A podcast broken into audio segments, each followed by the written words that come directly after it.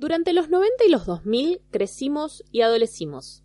Algunas experiencias están más vívidas y otras las retomamos y entendimos gracias al dios Internet. Bienvenidos a Millennials al Ataque, un podcast en el que hablamos de esas cosas que sucedieron entre 1990 y 2010.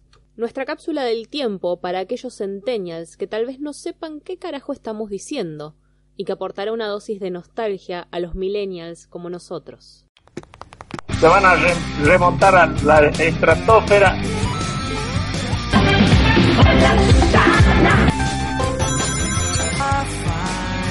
Buenas noches América. Tenemos que tratar de no robar por lo menos dos años. Dicen que soy aburrido. Yo soy una chica del 2000. La pelota no se mancha. 250 pesos Depositó dólares, recibirá dólares. Vamos a proponerles un sueño. Bailando por un sueño.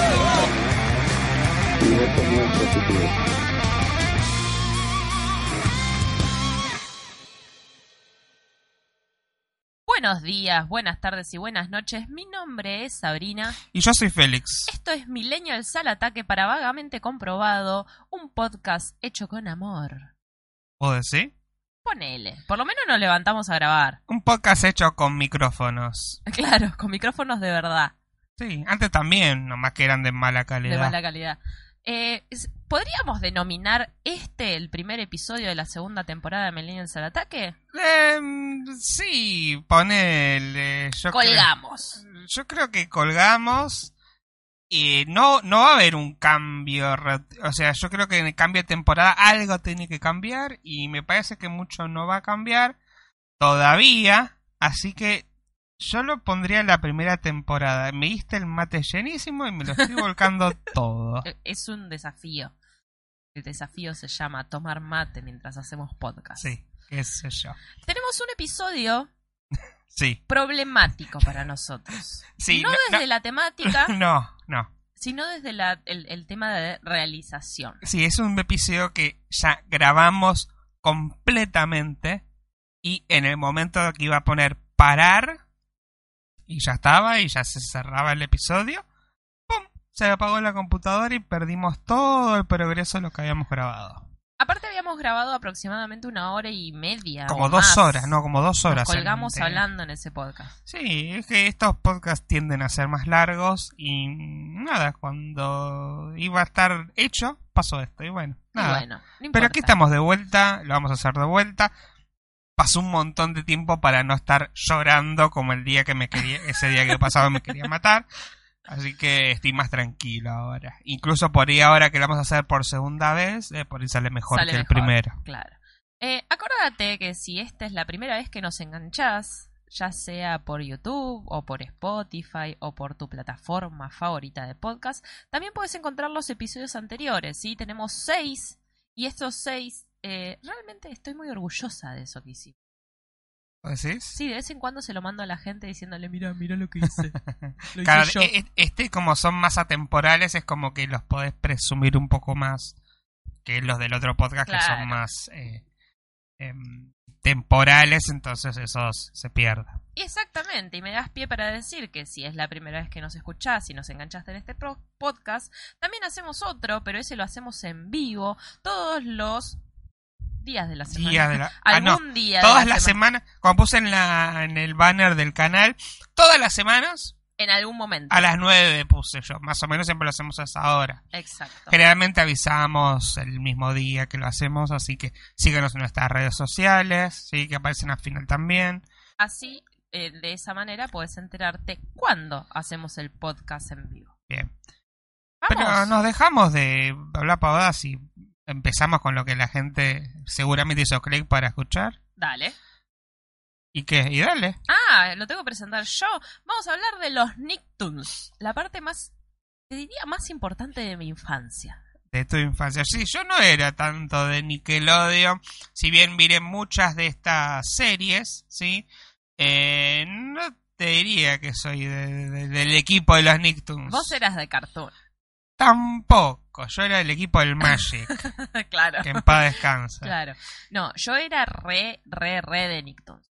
Eh, mi rutina se basaba en levantarme temprano, ir a la mañana al colegio, volver más o menos doce y media, llegar a casa, para que mirar la novela, que la pasaban a la una de la tarde, Sí. y cuando ¿Qué terminaba, novela? Muñeca Brava. o la que dieran al mediodía. Tengamos Claro. en cuenta que los Nicktoons duraron muchos años. Siguen existiendo los Nicktoons. Exactamente. Solo que somos viejos ahora. Pero en ese momento lo, eh, los empezaban a transmitir a partir de las 3 de la tarde. Entonces, a las 3 me sentaba a mirar, bueno, generalmente estaba echada en mi cama, a mirar los Nicktoons hasta las 6, que era lo que duraba. Claro. Esos episodios de los Nicktoons duraban aproximadamente 15 minutos y pasaban dos episodios por cada uno de los dibujitos. Claro. Pero los pasaban, ponele, pasaban dos de cada uno o te los iban mechando de diferentes programas. No, pasaban dos de cada uno. Ah, dos- estaban do- dos de- anunciados ajá. con horario. Ponele dos de los Rugrats, dos de Bob Esponja, dos de lo que Ajá. sea. Claro. Bob Esponja, que era, fue lo ultimito que vi de, de Nicktoons, siempre lo pasaban, lo que estaba estreno lo pasaban a lo último, a las a 30 Claro. o 18. Claro. Eh, porque a las 7 de la tarde arrancaban las series con personas. Eso, eso era lo que no me gustaba de Nickelodeon. Pero eso va a ir para otro episodio, seguramente. Totalmente, porque aparte merece un episodio aparte. Eh, las ¿cómo, ¿Cómo se dice? ¿Sitcom? No. Sí, sitcoms eran, sitcom o live action, sí, porque por ahí no eran de género sitcom, porque por ejemplo Teletubbies a la oscuridad no era una sitcom, pero sí, eh, sí son live action. Mi Pero eso lo problema, dejamos para otro sí, episodio. mi problema es que recuerdo ese horario que vos decís de los Nicktoons, donde los pasaban, pero yo sí, siempre fui al colegio a la tarde. Ah. Entonces, solo miraba ese bloque de Nicktoons cuando faltaba la escuela, que era bastante seguido porque me enfermaba mucho de chico, tenía muchos problemas de asma. Entonces, los días que me enfermaba, sí me miraba todo el bloque de los Nicktoons, como si no había algo bueno en otro canal. Eh, y. Claro, el tema es que después los repetían, pero los repetían Claro, cuando terminaban todas las live action. Sí, como a las 10 de la noche, 11 de la No, noche. Más ¿Más tarde, tarde? Más tarde porque las live action terminaban a las 12 con Le temes a la oscuridad. Claro, sí, sí. Entonces ya después Sí, después a la empezaban madrugada a, la madrugada. Sí, claro. pasa que a las 12 era la hora de mirar Dragon Ball, Dragon así Ball, que claro. por ahí si terminaba Dragon Ball sí me pasaba a mirar los Nictos, aunque también ya me tendría que haber dormido a esa hora, aunque a veces me quedaba hasta tarde mirando si ibas a la dibujitos. tarde de colegio, ya Sí, pero igual me acostaba temprano, porque me levantaba temprano, bueno, no importa. Em, me olvidé lo que iba a decir. Eh, bueno, nada, no, eso, que mi experiencia con los Nicktoons, eh, y de todas formas me gustaban. Em, yo creo que en general igual me parece que eh, no son tan orgánicos como por ejemplo los Cartoon Cartoons. Como que los Nicktoons eran como una marca que estaba ahí, que tenías ese bloque donde pasaban todos los dibujitos de Nickelodeon, pero eh, por ejemplo los que tenía Cartoon Network, que era algo que hacía muy bien, y no como este mate que me acaban de dar, era que mm, los ponía como en un universo propio. Como que todos estaban conectados de alguna forma. Y los Nicktoons eran como que, bueno, pertenecían a un mismo bloque. eh, pero eso era lo que tenían en común nada más. ¿no? Pocas veces vimos eh, crossovers de los Nicktoons y generalmente se veían en las películas, no en los capítulos. No Claro. recuerdo haber visto crossovers en, en los capítulos. No, eh, eh, había, había uno, por ejemplo, que era Los Padrinos Mágicos con Jimmy Neutron. Claro, pero eso ya es más nuevo. Claro, bueno. Pero digo, ese es el único caso. Bueno, los Rugrats, bueno, sí, pero porque por ahí eran del mismo estudio, entonces por ahí la estética ahí se pegaba un poquito, ¿no? ¿Los Rugrats con qué? Los Rugrats con los Thornberries. Claro, pero eso fue en la película. Está bien, bueno, pero lo que voy, como eran de la misma estética y eran del mismo universo, podría haber, o sea, era algo que es probable que ocurra. Claro. Y después no, no me acuerdo de otro crossover. Aparte, De- después me acuerdo que había videojuegos, por ejemplo, había uno de PlayStation que era tipo Mario Kart, pero con, personajes con los Nicktoons. personajes de los Nicktoons y que había un par de juegos de Nicktoons donde se cruzaban, pero era como el único momento donde se cruzaban. En cambio, Cartoon Network tenía todas las publicidades donde veníamos como en un, vivían como todos en un mundo donde más o menos estaban conectados. Entonces vos tenías como la chance de verlos interactuar y lo hacía más orgánico. En cambio, los Nicktoons es como, bueno, es la marca, es el bloque, pero más allá de eso eran muy disimiles por ahí los estilos eh, qué sé yo. ¿Qué es lo que hacía Nickelodeon en realidad? Nosotros a la mañana nos encontramos con un Nickelodeon totalmente infantil, Nick Jr., donde justamente soy, cara. donde justamente los eh, digamos las series que pasaban no eran unificadas entre sí, pero que era como para un grupo etario, ¿no? De 0 a 5 años. Y después se iban a la tarde para más grandes ¿no? De 5 años a 10. A 10, ponele. Ponele. Y después para los más adolescentones, que arrancaba con los juegos de. ¿Cómo mierda se llama? Eh, leyendas del Templo Escondido. La vez pasada me pasó lo mismo. las leyendas del templo escondido, que empezaban más o menos como a las 7 y arrancaban las personas. Hablando de leyendas del templo escondido, es algo que me, me hubiera gustado buscar, aunque bueno, si hacemos un episodio que hable de los live action los podremos incluir ahí. Hay un Nicktoon de los más nuevos que se llama The Loud House, que eh, el, protagonista y el padre en un capítulo van a participar a Leyendas del Templo Escondido. Genial. Y parece la cabeza. sueño de la infancia. Sí, era el sueño de cualquiera, pero era en Estados Unidos. Participar ahí o en su Supermatch. Ah, ese no, ese no sé si participa, pero sí me gustaba Leyenda porque les daban eh, una Super Nintendo, un Nintendo 64, también por ese lado me gustaba, regalaban consolas. Sí, em, la verdad que sí. Pero estamos para hablar de los Nicktoons hoy. Exactamente. Así que vamos a ir directamente a ellos y vamos a ir cronológicamente porque eh, creo que es la mejor forma de ordenarnos, porque no tenemos la cartilla de horarios que, que tenía Nickelodeon en ese momento, aunque calculo que debe estar en Google. Eh, habría que buscarla. O sea, habría una cartilla del cable de esa época por ahí. Ah, pues. Alguna revista del cable.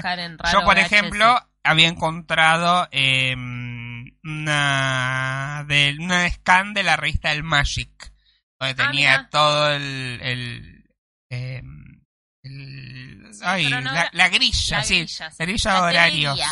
¿Cómo? La TV guía. La TV guía, exactamente, la guía de horarios. Y, pero sí, más o menos me acuerdo de esa estructura que vos decís. A la mañana Nick Jr., después a partir del mediodía Nick Toons. Y, y me acuerdo que era a partir de las 11, porque me acuerdo que miraba Rocco. Y siempre lo miraba con mi viejo que le gustaba Rocco, ponele. Calculo que porque tenía un montón de chistes adultos que le entendía nos dimos cuenta años y años después. Exactamente. Pero bueno, vamos a empezar desde el principio, ¿sí? Y digamos que, ¿vos sabés cuál fue el primer Nicktoon? Lo estoy leyendo desde acá. No, bueno. pero la idea es que vos pienses. Ah, bueno, otra vez, otra vez. Ya está, ya, me arruinaste el momento. Eh, bien, entonces, ¿cuál es el primero? el primero es Nicktoon. Ay, perdón. Nicktoon. Pará, pará, pará. Estaba leyendo en Wikipedia algo y se me pasó. El primero es Doug Narinas. Doug. Doug. Exactamente. Un eh, dibujo tiene una historia interesante porque empezó siendo un Nicktoon y terminó siendo un Disney Toon. Porque después lo compró Disney. Eh, pasan esas cosas, ¿no? Sí, pasan esas cosas. dicen, bueno, ya no nos rinde, ya no nos sirve, entonces lo vamos a tirar. Y antes de tirarlo lo agarra tu basura es mi tesoro, dijo Disney. sí, en realidad fue porque compraron a la, empresa que había creado a Duke y bueno, terminó siendo este parte de, de, ¿cómo se llama? Disney Channel. Que ese sí es un canal que acá medio que llegó tarde, y que no mm, este por lo menos a multicanal, cablevisión que era que teníamos nosotros, llegó cuando ya era bastante más grande y por el cual no tengo un sentimiento nostálgico por ahí como tengo por los otros, aunque también tiene programas que están buenos, que por ahí salieron en otros canales, pero no me acuerdo bien, pero bueno. Entonces, Doug, ¿no? Tenemos la historia de este muchacho que la flasheaba bastante, que tenía, era bastante cringe el pibito. Era como demasiado buenardo, demasiado buenudo, no, buenardo no, buenudo, Buenudo. quise decir. Sí. Demasiado buenudo y es como que, y el mundo alrededor de él, Pero que... justamente Duke tenía ese, ese ánimo de ser como todo niño de 9, 10 años, en el cual está enamorado de la vida y que todas las tragedias le pueden pasar a él únicamente, ¿no? Yo Sí. creo que en algún momento de mi vida me sentí hiper identificada con Duke Narinas. Claro, aparte tenía como su diario donde él escribía todo lo que le pasaba, ¿no? Y bueno, y su objetivo más importante, que es el de todo preadolescente, adolescente, es levantarse a la piba que le gusta, que El era, amor, el amor heterosexual. que era Patty Mayonnaise, que podíamos traducirlo como un patty con mayonesa. Em, y sí, Patty Yamash. Aparte, él tiene una historia con Patty en el día que la conoce, con Sí. un aderezo, ¿no? Él pisa un ketchup y mágicamente piensa, ay no, la voy a ensuciar a la chica, y no, mágicamente aparece en su Patty. ¿en serio? Claro, no me acordaba eso. es como que él se resbala con un sobrecito de Sí, sí. ketchup en esa hamburguesería al cual iban siempre. Y dice, como que se arma toda una película en su cabeza en esos segundos en el que se resbala, en el cual va a ensuciar a Patty Mayonnaise. Y es como, no, Duke, está todo bien, está en mi hamburguesa. Bueno, entonces con más razón es Patty y Mayonnaise. Pero ese amor frustrado, ¿no? Pero ese amor frustrado por no encarar, ¿no? Pero es Sí. lo normal de un niño, ¿no? Sí. Vivir enamorado y morirse de miedo por dentro. Claro, bueno, y el final de la serie, que ya es cuando estaba con la competencia en Disney, medio que toca ese tema, parece como que Duke uh, se va a animar a decirle algo y bueno, parece que queda ahí, en la nada. Claro. Y mm, hay una historia real acerca de el creador, ¿no? Cuando todos le preguntan, bueno, seguramente Doug y Patty terminaron juntos, ¿no? Eh, o sea, en la vida real. en la vida real. Eh, No, le preguntaron, porque que siempre le preguntan a los eh, A los creadores. a los creadores qué es lo que pasa después de que termina, cómo se imaginan después de que termina, ¿no? Y mm, cuando le preguntaron, él cuenta una historia. Que esto lo habíamos contado, ¿te acordás? ¿O no Sí, te sí, acordás? me acuerdo. Ah, ¿te acordás? Le habíamos contado en la primera vez que lo grabamos. Y es que él, eh, obviamente que se había basado, era una serie bastante autobiográfica, ¿no? Em, y resulta que era una compañera secundaria de la que él se había basado, de la que en realidad estaba re enamorado, y de repente lo llama, ¿no? Para decirle, che, vas a venir a la reunión de secundaria, viste que es algo muy común. Años después. Años después, ¿no? Dice, nunca fui a la reunión de 10 años de la secundaria, ¿no? Entonces dice, fui a la reunión y no estabas. Es como que, ¿por qué no fuiste? No, bueno, no me quería juntar con esos pelotudos. No le dijo eso, pero es como que, bueno, no pude, qué sé yo. Y le dice, mm, eh, est- estaba en Nueva York y él también vivía en Nueva York y bueno, juntémonos. Dice, venía a cenar, ¿no? Entonces, claro, él ahí se imaginó de vuelta que, bueno, Doug adulto, volviéndose a encontrar con Patty. Tenía Bueno, la posibilidad. Esta es mi chance, esta que, que se haga realidad, ¿no? Y cuando llega, ¿no? Eh, bueno, la historia, él la cuenta, básicamente vamos a contarla muy por encima, ¿no? Como bueno, llega, camina hasta el apartamento, ¿sí? La ve y estaba linda, ¿sí? Como que, uh, era linda como él la recordaba, lo cual era como, wow, qué bueno, ¿no? Porque después está la historia esta de, vas a acordar la historia, una historia de Dolina, donde el chabón va a buscar a su amor de la juventud y era una bastante for aunque no es una historia que envejeció bien pero bueno la historia básicamente la va a buscar y cuando la encuentra era vieja y gorda ponele Sí. no y no era linda y entonces cuando llega la mujer medio que le dice no ella no está más o murió o algo así no me acuerdo bien pero como que la se mujer da cuenta. la mujer se da cuenta que el chabón está desilusionando cuando la ve y le dice que no, que es otra persona. Claro. Hasta que, y después le dice a un amigo, no, en realidad sí soy yo, pero no le quise decir para que no se desilusionara. Que es una historia bastante chota, que no envejeció muy bien. Entonces yo me imaginaba que iba para ese lado de la historia de que Patty está hecha mierda, qué sé yo. Pero no. Está bien, hasta le cuenta que se hizo las tetas. y- porque parece que ella que a ella le cargaban con eso, qué sé yo. Y cuando, bueno, estaba contento, se había encontrado con su amor de infancia, bueno, quiero que conozcas a mi esposo. ¡No! Y ahí fue cuando todo dijo, bueno, chao. Y, ahí salen unos violines. Claro. entonces, esa es la idea como diciendo, bueno, Doug y Patty quizás no, terminaron juntos. Claro.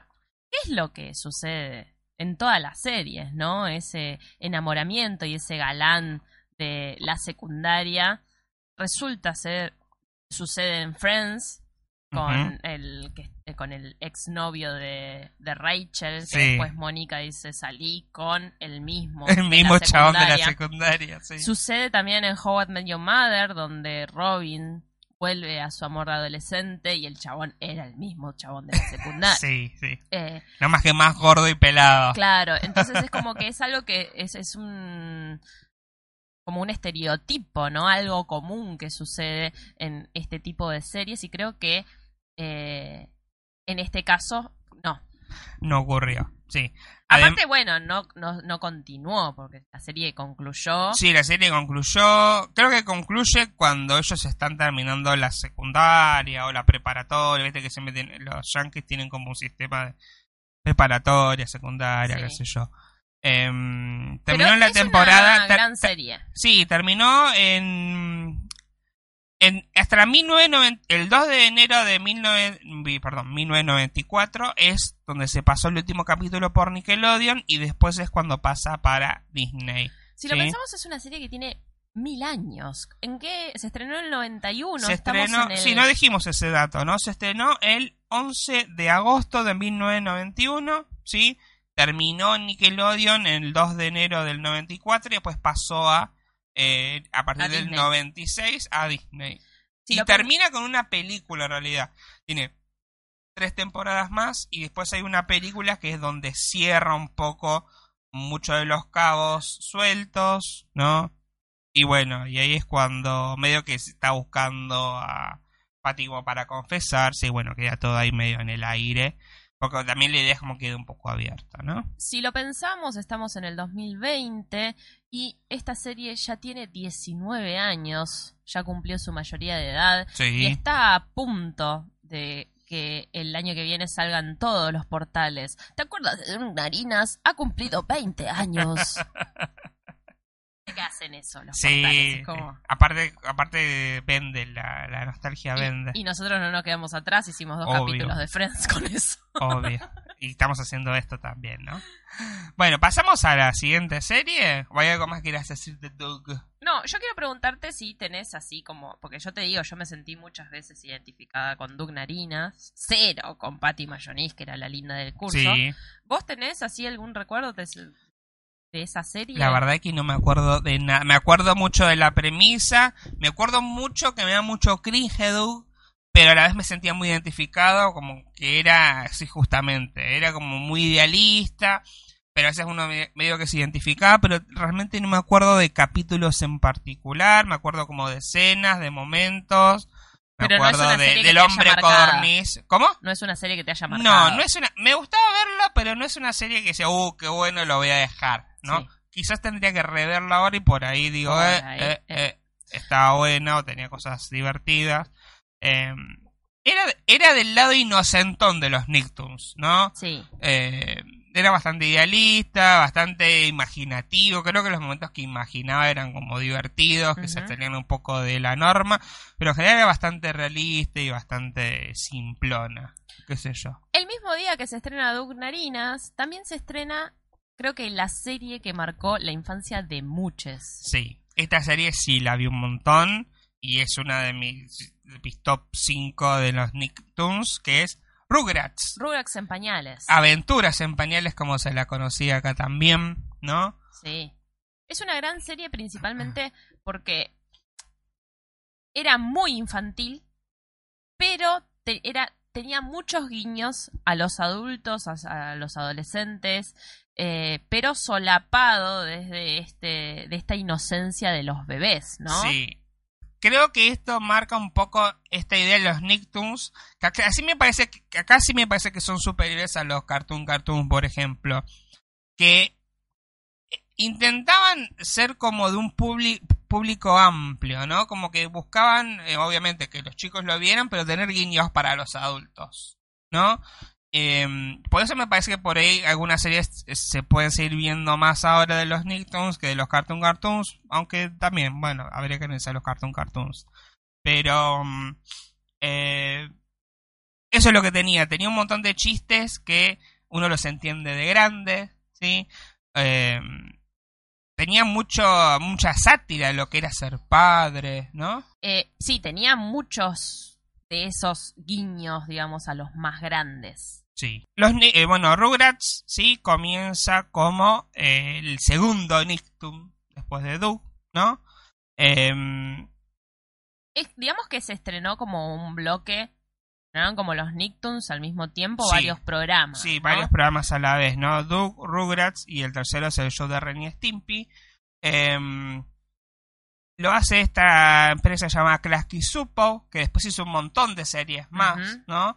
Y fue la más popular de este estudio, ¿sí? Básicamente la premisa es eh, los bebés, que teníamos a Tommy, a Carlitos, eh, Lili gemelos, y Angélica, que era la que era más grande, o sea, los, los bebés hablaban entre ellos, pero todavía no hablaban a los adultos, se comunicaban entre ellos, eh, estaban siempre en un corral. Era muy gracioso eso, como que, estaban ahí encerrados. Pero siempre, claro, también tenía el destornillador dentro del pañal y truc. ¿Qué no tenía dentro de ese pañal? es verdad, ese pañal de a la madre cuando le cambiaba los pañales, che, ¿por qué tenés un destornillador acá? Medio, ¿qué onda? ¿Qué está haciendo? Eh, o no le cambiaba los pañales nunca, no sé. Pero Angélica sí podía hablar con los adultos. Angélica ya tenía como dos, como tres años ya tenía Angélica, ya era como grande, de hecho caminaba y los bebés a veces caminan y a veces medio que gatean. también depende lo que requiera la trama, ¿no? Pero eh, se nota que son más chicos. Y eh, bueno, Carlitos tiene, es más grande ya, eh, tiene dos años, pero era el más miedoso, el más cagón. Y Angélica era la más odiable e insufrible de todos, era re maldita. Era mala. Era mala, mala. Me hacía acordar a algunas primas que yo tenía que los que jugaba que eran re malditas también y me hacían acordar a ella. Era re odiable, aunque había, había momentos donde este bueno tenía un poco de humanidad pero generalmente era como la villana o era la que siempre pero bueno también era divertido porque después siempre la, eh, la terminaban retando porque se notaba que ella era la que se mandaba las cagadas o la que hacía cosas malas y la agarraba o, el padre o la madre o la, la tía también y la cagaban a pedo y la castigaba. Lo que tenía Angélica de particular es que así como hablaba con los adultos, también hablaba con los bebés. Sí. Entonces estaba como en un limbo raro. Claro. ¿No? Ese, ese limbo de eh, soy. ya soy más grande, pero... no. Sí, sí. De hecho le dicen, malditos estúpidos bebés. Como que, claro, ella ya no es una bebé. claro. Es una, nena, grande. grande. pero es como que eso generó y desató una bocha de teorías conspirativas en ah, internet en el cual Angélica está como en el limbo, que es el diablo, que los círculos del infierno ah, y todas esas teorías de mierda, que, de mierda. Que, en realidad todos los bebés están muertos y lo están en su imaginación. sí, esa, es la mejor. Sí, no, no, Y lo, lo interesante son la contextura de las familias a lo que pertenecen cada uno de los bebés, ¿no? Tommy tiene, bueno, a... ay, no me acuerdo los nombres. Didi. Didi. Y Hugo. Y Hugo. Didi y Hugo. Pickles Sí, que mm, Hugo es em, inventor, no es inventor, desarrollador de juguetes. Eh, eh, creo que, y eso lo que hace es como que le, transmite a su hijo como esa ingenia, eh, el ingenio que tiene, como que viene del lado del padre, ¿no? Didi es, no sé, creo que es ama de casa, ¿no? No, justamente, de eso quería hablar eh, Didi es quien mantiene económicamente a la familia. Ah, eso, no me acordaba de eso. Porque creo que es maestra, no lo especifica y no lo recuerdo exactamente, pero Hugo no tenía un sustento económico así. Sí. Clave. Claro, Entonces, ahí se rompe como el primero estereotipo, estereotipo de género en el cual la mujer mantiene la casa. Claro. Y era la que salía a laburar y Hugo se quedaba con todos los bebés en la casa cuidándolos. Sí, tenés razón, tenés razón. Y lo mismo pasaba con el hermano, porque el hermano era... Eh, ay, ¿cómo se llama? ¿Eh? El hermano de... El hermano, ah, de, el Hugo, hermano de Hugo. sí. Que era el papá de Angélica. El papá de Angélica, que se llama... Ay. A ver, para, no tengo alguna lista de los... Porque me acuerdo, no me acuerdo de los nombres de los, de los padres. De los padres, sí. Claro, sucede lo mismo. La mamá de Angélica era una empresaria exitosa. Exitosísima, que andaba con el teléfono todo el rato, sí. Eh, que creo que es lo que también hace que Angélica sea como sea. Primero que era una malcriada. Y segundo era medio ignorada por los padres a veces. Bastante. Bastante ignorada por los padres.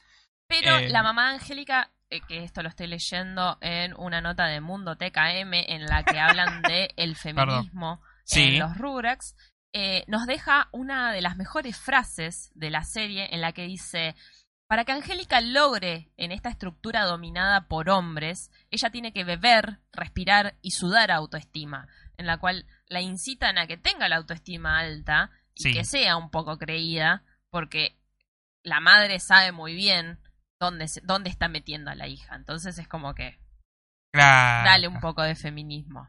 Claro. Eh, sí, eh, los padres eran. Eh, lo Luis. tenía acá. No. Eh, Drew Pickles, no sé cómo será el nombre en español, no me acuerdo. No me acuerdo, no. Y Charlotte es eh, la madre. Claro, Carlota. Carlota, pero no me acuerdo el nombre. Drew es el nombre en inglés porque estoy leyendo Wikipedia en inglés. Por ahí debería buscar el artículo en español, ¿no? Los padres de Angélica hacen que un poco forman esa personalidad media chota que tenía también, ¿no? Claro, sí. Eh, después tenemos a Philly Lily y tenemos a su madre que es claramente Feminista al mango. Feminista. De hecho, el buzo que tiene Sí. tiene el símbolo. de- el símbolo del género femenino, Femenino, que es claro. el círculo con la cruz hacia abajo. Eh, sí, era re feminista, sí. Eh, eh, aparte era como muy empoderada en el sentido, era como el afiche es el de You Can Do It, Sí. era muy ese estereotipo de feminista, como bastante fuerte. Y el marido era como resumiso, re tranqui, ¿no? Eh, Y se- pasaba lo mismo, ¿no? Se hacía mucho cargo de sus hijos el varón. Y se termina de romper completamente los estereotipos en Carlos y Carlitos. Claro, que era un hombre viudo, ¿sí? Eh, que había perdido a su mujer, no sé, nunca se especifica. por Nunca se qué. especifica, pero hay un capítulo hiper triste Sí, en el que festejan el Día de las Madres y Carlitos no tiene mamá. Es súper triste ese capítulo y se súper eh, refuerza esto de que Carlitos no tiene mamá en la película, donde empieza a tener mamá, sí, la mamá francesa. Eh, entonces es como que no se sabe cómo se murió, pero se sabe y dejan hipermarcado que eso a Carlitos lo afecta. claro, sí, porque aparte es como difícil, ¿no? Darse cuenta que de repente él era el único que no tenía una mamá, ¿no? Todos iban con su mamá, qué sé yo, y él es como, bueno, con su padre. Y de hecho, toda la película Rugrats en París hace como más foco en este tema. ¿sí? Y la historia termina con él teniendo una mamá. Una, Ay, ma- se me caen las lágrimas. una mamá como su- re tristes. una mamá sustituta que es em, Kira, ¿no? Claro. Y una hermanita. Kira, no, no la de Death Note que mata gente, sino una. eh, que, y termina con una hermanastra que es Kimi. Claro. Eh, lo que tiene también esta familia no convencional es que Carlos, el papá de Carlitos, lo cría muy libremente también, Sí. ¿no? Onda, vos podés ser lo que quieras ser. Y por eso tampoco se espantan en el capítulo en el cual se visten todos de niña, porque es como que ellos notaban que las nenas eran como tratadas mejor Sí, eh, eh, sentimentalmente, ¿no? Eh, entonces se visten todos de nena con vestidos e incluso Philly cambian de roles es verdad. eh, y como que no los, los padres no se espantan de esta actitud de, lo- de las niñas, sino que como que dicen, bueno, están jugando y está bien. Claro. Y Phil en una de, de las frases dice algo así, yo quiero ser nena, esto es muy cómodo, no tener que andar usando pantalones y me quiero vestir así siempre. Claro. Eh, Y Carlitos también es como que se pone un vestido y está lo más chufi y nadie dice nada. Sí. Entonces es como que todas esas cosas para el 90, 91 era un montón. Era un montón. Claro. ¿Qué es lo que siempre decimos, no? Todas estas series vinieron a romper un poquito y por eso ahora somos lo que somos, creo yo.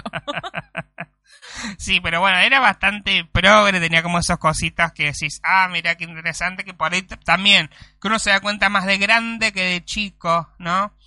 Eh, y bueno, y aparte hay muchos temas que después se vuelven a, a retomar cuando eh, tenemos la secuela, que llegó un poco después, pero ya vamos a hablar más adelante de la secuela de los Rugrats. Entonces, ese mismo día, la triada, digamos, de, de Nick fue tú, Rugrats y la tercera serie. El show de Ren y Stimpy. A mí, un, una, un programa que jamás vi. A mí Tengo el show de. Ren y Stimpy me parecía maravilloso, pero yo lo enganché ya en MTV. Claro. No lo vi en Nick, porque acá Latinoamérica como que tardó un toque todo.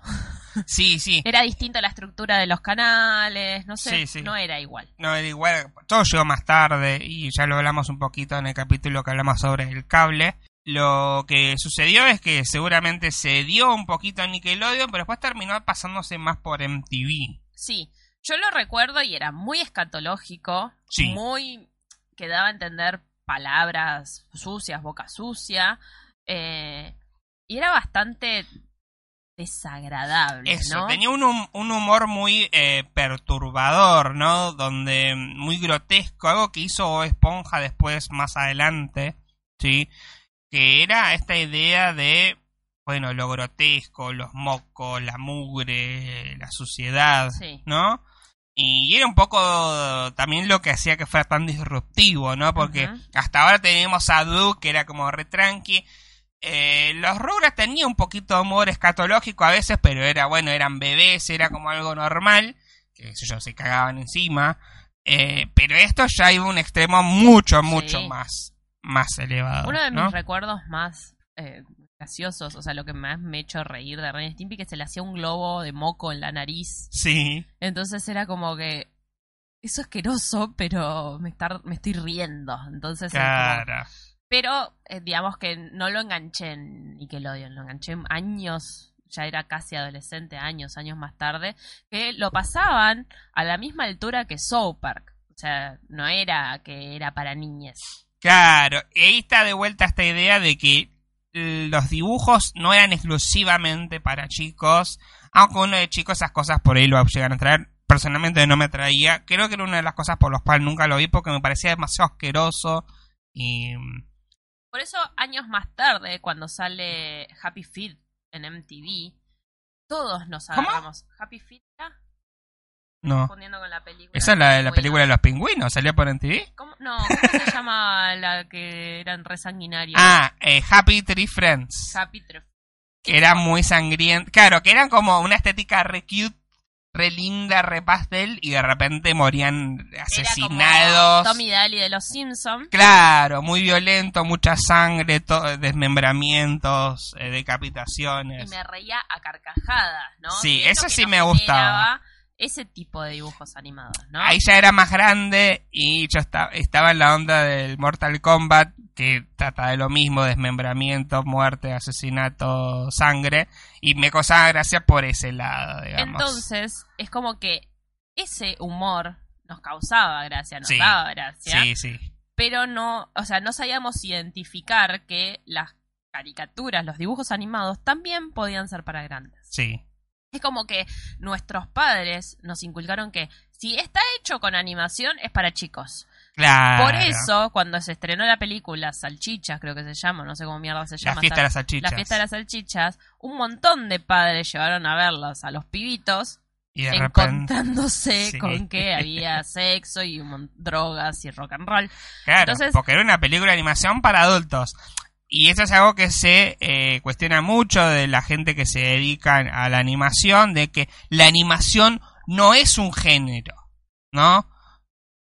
La animación es una forma de contar historias, Claro. es un medio, pero no es un género. No. O sea, no es que hay un género animación, ¿no? Por eso se pelea mucho cuando, por ejemplo, en los Oscar hay una categoría que es mejor animación, porque puedes incluir cualquier cosa ahí, porque yo puedo hacer algo animado y esa animación puede ser de diferentes géneros. Entonces, mezclas ahí, ¿no? Claro, es como...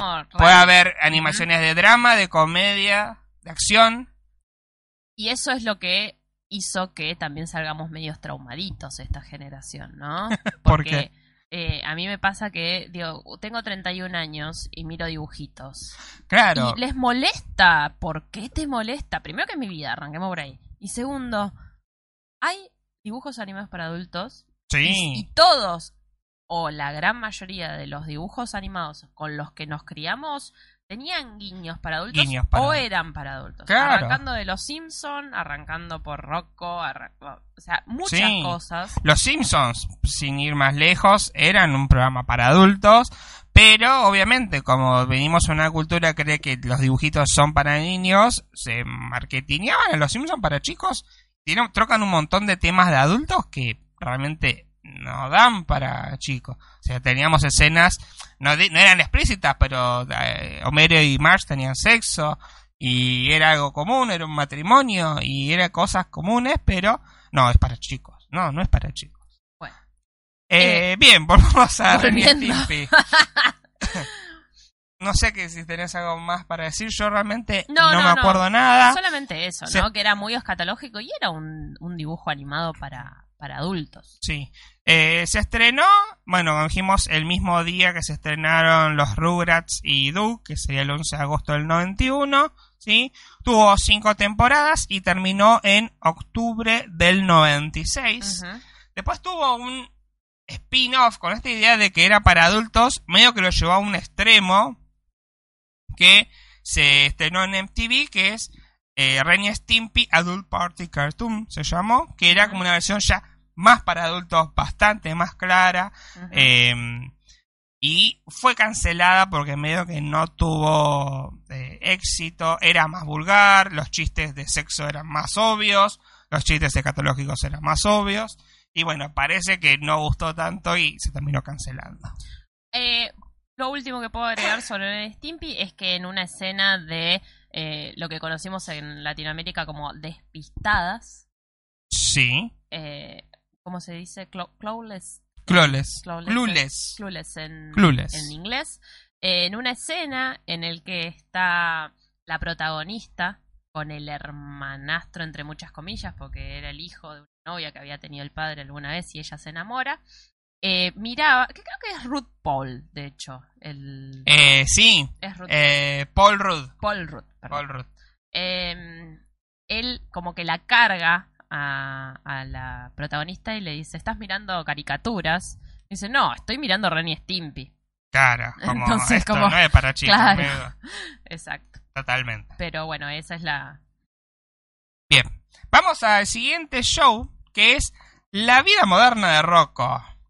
La vida moderna de Rocco no era un dibujito para niños. No era para adultos de ninguna forma, Para pero adultos bueno, no, para niños. para no era. niños, perdón, sí, quiero decir eh, al revés. No lo era. No era para niños y creo que es uno de los mejores. Eh, ahí también está mi top 5 junto con los Rugrats. Eh, era muy gracioso de todas formas. Era bastante escatológico por momentos también. No a nivel de Ren y Stimpy, pero tenía sus momentos. Y tenía cosas totalmente bizarras, ¿no? Como por ejemplo, eh, no sé. eh, Arranquemos porque uno de los protagonistas, eh, Heffer, era una vaca Ah. criada por lobos. criada por lobos. O sea, eso era lo que más me volaba la cabeza. Y aparte, es como que él es un poco. Yo no me acuerdo de esto, pero no sé si es así, corregime si no era así. Es como que él no se da cuenta que es adoptado en un momento, ¿no? No, porque si vamos al caso, de hecho hay un capítulo en el cual se entera que es adoptado. Claro, Es como que nunca se había dado claro, cuenta. como. Y son todos, vos sos una res. Pero era su familia, por lo cual estaba Claro. naturalizado al 100%. de que Claro. Esa era la familia que lo había criado. Claro, En ese capítulo que vos decís, tocan el tema de cómo lo encuentran a Sí. Heffer y cómo lo ven y cómo, o sea, como que les da lástima comérselo, claro. ¿no? Que van de cacería a la familia y les da lástima comerse a, a esa vaquita. claro.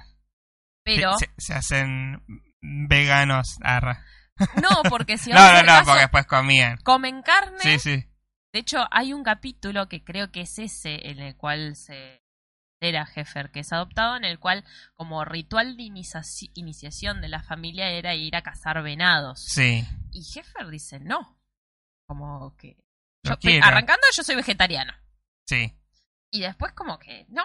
O sea, no, no soy lo suficiente machote como para andar matando bichos. Claro. Igual no era vegetariano, jefe, porque comía pollo. Comía pollo, claro. Era un vegetariano raro. Tenía una zarpada vaca loca. era una vaca que comía pollo, sí. Y en, en general era como bizarra porque el otro personaje principal, o sea, vamos a dejar a Rocco para lo último, era Filbert. Filbert. Era una tortuga enamorado de un gato. enamorado de un gato, que, un gato que tenía un garfio. Que tenía un garfio, que era veterinaria. Sí. Y que o sea, le decía, e, era veterinaria porque atendía animales porque toda la población de Ottawa eran animales. Eh, y en un momento se casan, van a tener... Igual, perdón. Eh, pero, por ejemplo, tenemos a Spunky, que es un animal, pero que no tiene conciencia ni habla como los otros personajes. Entonces, es una mascota. Hay como animales de primera clase y animales de segunda clase que son mascotas. Y ahí, sucede el fenómeno Pluto y... Pluto y Mickey, claro. Pluto y, Goofy. Y Goofy. es verdad. o sea, Spunky estaría en ese nivel, que sucede también en Garfield. Claro. Con Didi y Garfield. ¿Con quién? no, ¿cómo se llama el perro de...? Eh, Odi. Odi y Garfield, ¿no? En el cual Garfield tiene como una conciencia superior, más allá de que no habla con los humanos, y eh, Odi es más pelotudo. Sí, es más. Em, em, es, y pesa que son perros y gatos, los perros somos estúpidos. Bueno, eso sucede en Rocco, en la vida moderna de Rocco. Entonces, tenemos a Filbur, que es una tortuga, que está casado con un gato, que en un momento deciden formar una familia. Eh, se queda embarazado. embarazado. Filbur tiene un huevo, y como su culo no era lo suficientemente grande para empollar ese huevo, lo empolla Heffer y de la empollada salen tortugas, gatitos y un jefer. Y un, jefer, Entonces es como... reproducción. ¿Cómo funciona la reproducción? Papá, ¿cómo vienen los niños al mundo? Esa fue nuestra ESI. Eh, y además, bueno, por último lo tenemos a, a Rocco, que es el personaje principal, es un wallaby. Sí, era de Australia. De Australia. Eh, nunca lo vi en inglés así, pero yo calculo que tendría algún tipo de tonada australiana si era, si el punto era que era australiano. Seguramente. Me imagino que tendría alguna tonada australiana. En español, bueno, tenía la, todos hablaban en español neutro. Y lo que toca esta serie particularmente es que la vida moderna de Rocco como adulto es una mierda. Sí. ¿Qué es lo que nos pasa a todos nosotros que estamos surcando esta maravillosa etapa de nuestra vida, que ya dejamos de ser jóvenes y somos adultos? Sí. Y tenemos que enfrentarnos a cuentas, nos tenemos que enfrentar a los problemas de nuestros amigos, nos tenemos que enfrentar a nuestros vecinos, a un trabajo, a un jefe de mierda. Claro. Trabajaba en la, en la tienda de, de cómics. De cómics con un jefe, era un hijo de puta, fumador empedernido, con los dedos amarillos y los dientes rancios. Sí. Entonces, eh, creo que hoy, ¿no? Esta Sabrina de 31 años, me siento más identificada con ese roco de los 90 que ahora que, en aquel momento que era una niña. en ese momento me daba gracia, me causaba gracia el Jeffer comiendo pollo y atragantándose. Y ahora lo pienso más de una perspectiva adulta, ¿no? Exactamente. Además de que entiendo que, por ejemplo, los camaleones eran unos pervertidos. los hermanos camaleón. Bueno, y tenemos a, a, Nos faltan los señores Cabeza Grande, los vecinos de Rocco, ¿no? Que también son como la pareja matrimonio y hay mucha, mucha tensión sexual entre ellos, muchos problemas de sexo también y podemos el capítulo donde eh, como la señora Cabeza Grande está medio insatisfecha sexualmente, intenta eh, acosar a Rocco, lo invita, medio que se pone en bolas y Rocco es como, eh, ¿qué pasa acá? No entiendo. Y eso veíamos. y eso lo algo re normal. Y después teníamos otro capítulo que era Rocco estaba vestido con eh, la camisa celeste y debajo no tenía pantalones. Ahora, en un capítulo va a una playa nudista, se saca la remera y un sensor le pone una barra donde en su entrepierna donde nunca tenía nada. Pero eso sucede, pasa con el pato Donald. Claro, ¿verdad? Le ponen una toalla cuando sale de cuando bañarse. sale de bañarse. Cuando, cuando vive en culo. Eh, digamos que es una serie que creo que le encontramos más sentido ahora. Sí. Y además salió como hace muy poco Sí. la película El a año través de Netflix. Sí, el especial no es una película, es más bien un, un Un capítulo capítulo largo, largo. dura 40 minutos, que es como eh, una continuación del final de la película, de la serie, que la serie había terminado con Eso me pareció maravilloso. Rocco y Heffer y Filbur yéndose al espacio, ¿no? Y regresando 20 años después a eh, al mundo del 2019, porque fue el año pasado, y bueno, cuando uno se con internet, con los smartphones, con las redes sociales y con, irónicamente, el hecho de traer la nostalgia de vuelta, revivir los shows antiguos y de hecho mucha una gran parte del episodio trata de tratar de volver a traer a los cabeza gran cabeza gorda, no, los cabeza gorda, que era la serie que miraban ellos en los 90, que obviamente había dejado de hacerse y cuando ellos quieren revivir a la serie para eh, ayudar a la empresa Conglomerate que se había ido a la bancarrota aparentemente por un error de cabeza grande. Un Rocco totalmente negado Sí. a ayornarse al, a los 2020, ¿no? A los- 2010. Sí, a los 2010. Entonces, eh, que eso lo vemos mucho, ¿no? Hay mucho baby boomer dando vuelta últimamente por acá, Sí. ¿no? Que está como, no, porque cuando yo era joven las cosas eran Ni mejores. siquiera son boomers, algunos son millennials. Y, yo- Sí, sí, y sí. como, ah, los- estos dibujos son lo mejor que hubo y todos los no dibujos... va a haber nada más. Y no va a haber nunca nada mejor que esto que vimos en los 90, jamás. Y Eh. ya, ya estábamos para decir ok millennial, ya ni siquiera sí, ok boomer. Que es lo que le pasa un poco a Rocco, ¿no? Que cuando aparece este reboot de los Cabeza Gorda, no le gusta nada. Tenemos a Cabeza Grande aceptando que su hijo es trans y que ahora es una mujer trans que se llama Rachel. que eh, ¿Cómo se llamaba antes? No me acuerdo. Eh, bueno, el señor Cabeza Grande acepta que su hijo cambió de género, pero Rocco no puede aceptar que, su- que la serie haya cambiado y que ahora tengan un hijo, ponele. De hecho, acepta más a Rachel Rocco. Sí. Como, bueno, no me importa eso, lo que yo necesito es que vuelvas a hacer la serie. La serie. o sea, no. acepta más eso que... No me gusta la serie, no me gusta. Todo el mundo se cagó de risa, es como, no, esto no es lo que yo quería. Y es un poco también una crítica a, eh, a esta eh, cosa de traer la nostalgia de vuelta y medio también a un grado quejarse porque vuelve la nostalgia. O sea, vos querés que vuelva o que esa cosa que hicieron hace 10, 20 años atrás estaba buenísima, pero si te traen de vuelta no es una mierda porque no es lo mismo de hace 20 años. Y no, nunca va a ser lo mismo. Nunca va a ser igual. Y yo creo que bastante bien lo toca el tema este especial de, de Rocco moderno. Exacto.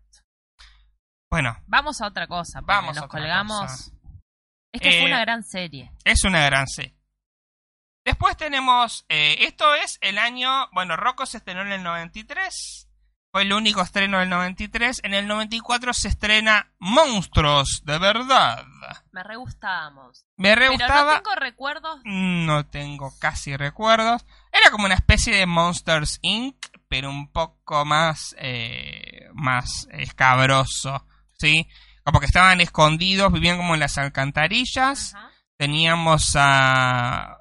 Ay, los nombres. No me acuerdo los nombres. Vamos a buscar Era una los nombres. bastante. Bastante particular. particular, eh, que iban como una especie de escuela de sustos. Sí. Y ellos tenían como que recibirse de asustadores. eh, porque eran monstruos, ¿no? Sí. Pero también tenían como una especie de sensibilidad de que a veces le daba cosita asustar a ciertas personas, ¿no? Claro. Eh, que era lo que los ponía ahí. eh, como que los ponía ahí en, en un tema, ¿no? De no me voy a recibir nunca porque no asusto correctamente. A mí Claro. lo que me gustaba mucho de esta serie era el medio de transporte que utilizaba. Que era el inodoro. Me, me parecía genial, o sea, me, me dio una mierda, pero me parecía... Literalmente. Claro, me parecía genial que sencillamente digan, bueno, quiero ir a tal inodoro de tal casa. Bueno, me meto acá y vamos. X, Oblina y Chrome. X era el orejudo, sí. color medio rojo. Que era como el líder.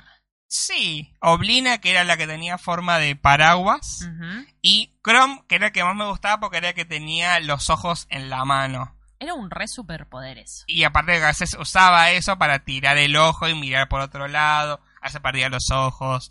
Eh, me gustaba mucho el diseño de ese personaje en particular. También es de Klasky Supo, de los que hicieron Rugrats. Es una estética muy Rugrats la que tiene, o sea, se nota mucho la estética. Y bueno, duró cuatro temporadas, del 94 hasta diciembre del 97, ¿no? Y bueno, eso es lo que más o menos podemos decir. Sí, no podemos decir mucho porque... Porque realmente no me acuerdo más de eso, sí me acuerdo de esa premisa. Eh, si a ustedes les gustaba mucho Monsters, de verdad, eh, y tienen algún comentario, si nos están escuchando a través de YouTube, lo pueden dejar abajo en la cajita de comentarios y si no, a través de nuestras redes sociales, nos pueden mandar un mensaje privado o lo pueden poner ahí en Twitter y arrobarnos, que lo vamos a estar leyendo. Bien, vamos al siguiente show, que este es un gran show, que es...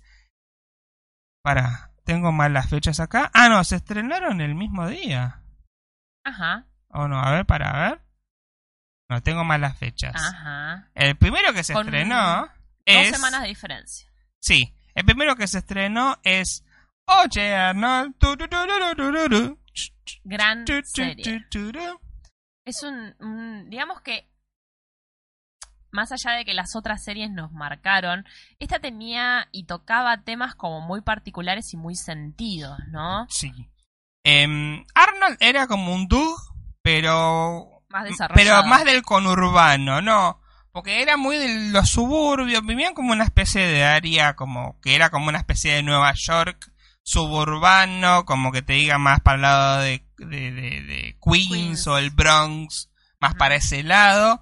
Em, y contaba historias muy copadas, tenía momentos de humor, pero tenía momentos muy dramáticos. Sí. Em, y tenía un cast, o sea, un grupo de personajes bastante amplio.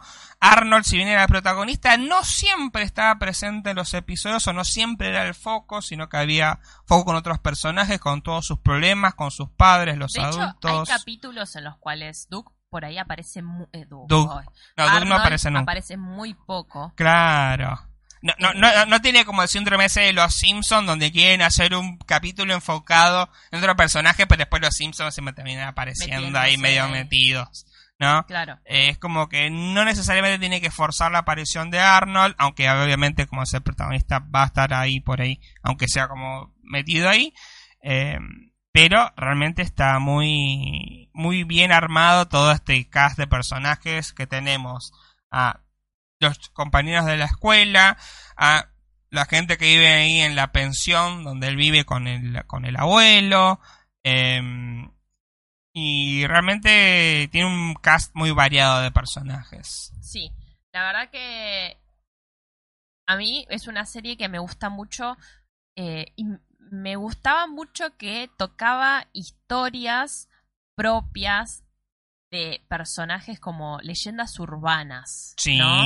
Tenemos al chico del pórtico, al hombre de, la, de las palomas, sí, al verdad. chico chocolate. O sea, es como que al después hay también una mina, no me acuerdo ahora, pero es como que toca personajes de urbanos que seguramente están inspirados en algo, en alguien, ¿no? Y que lo desarrollan de, de- re bien, Sí, ¿no?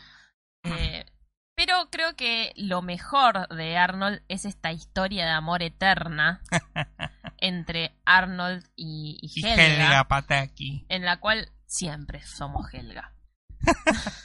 siempre. Eh, Helga tiene algo que... Eh, ay, para, lo voy a googlear porque no, no estoy seguro de que sea así.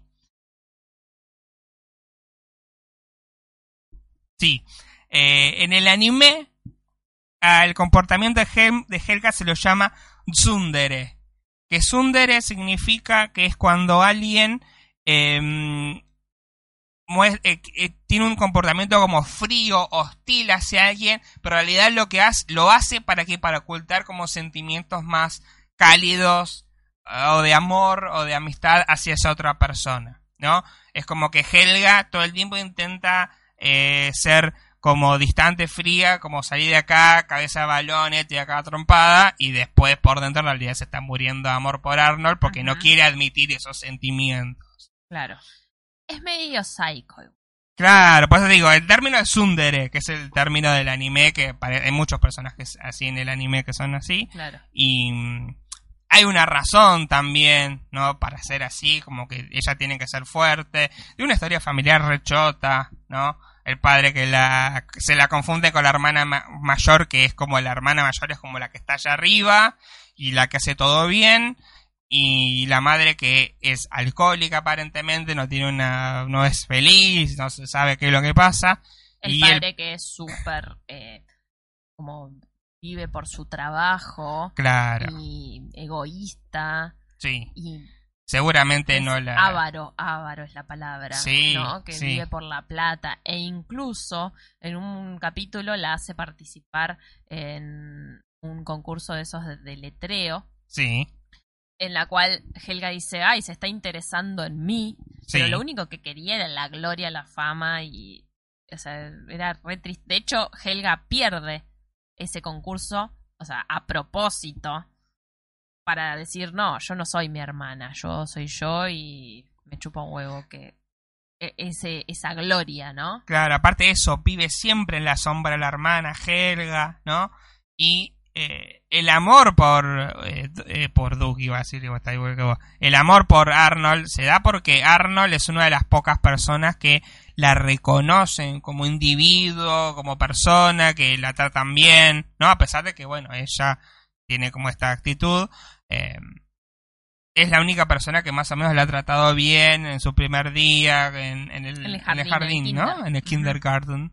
De hecho, eh, Arnold también tiene una historia familiar media jodida, complicada. Sí, que perdió a sus padres. Se desarrolla en la película esta de la jungla que no vi, vi el especial de cosas de Rocco, pero este, esta película de Arnold no la vi, así que no sé cómo se resolvió, porque aparentemente la película trata un poco sobre eso pero no sé cómo se ha resolvido ese tema ahí.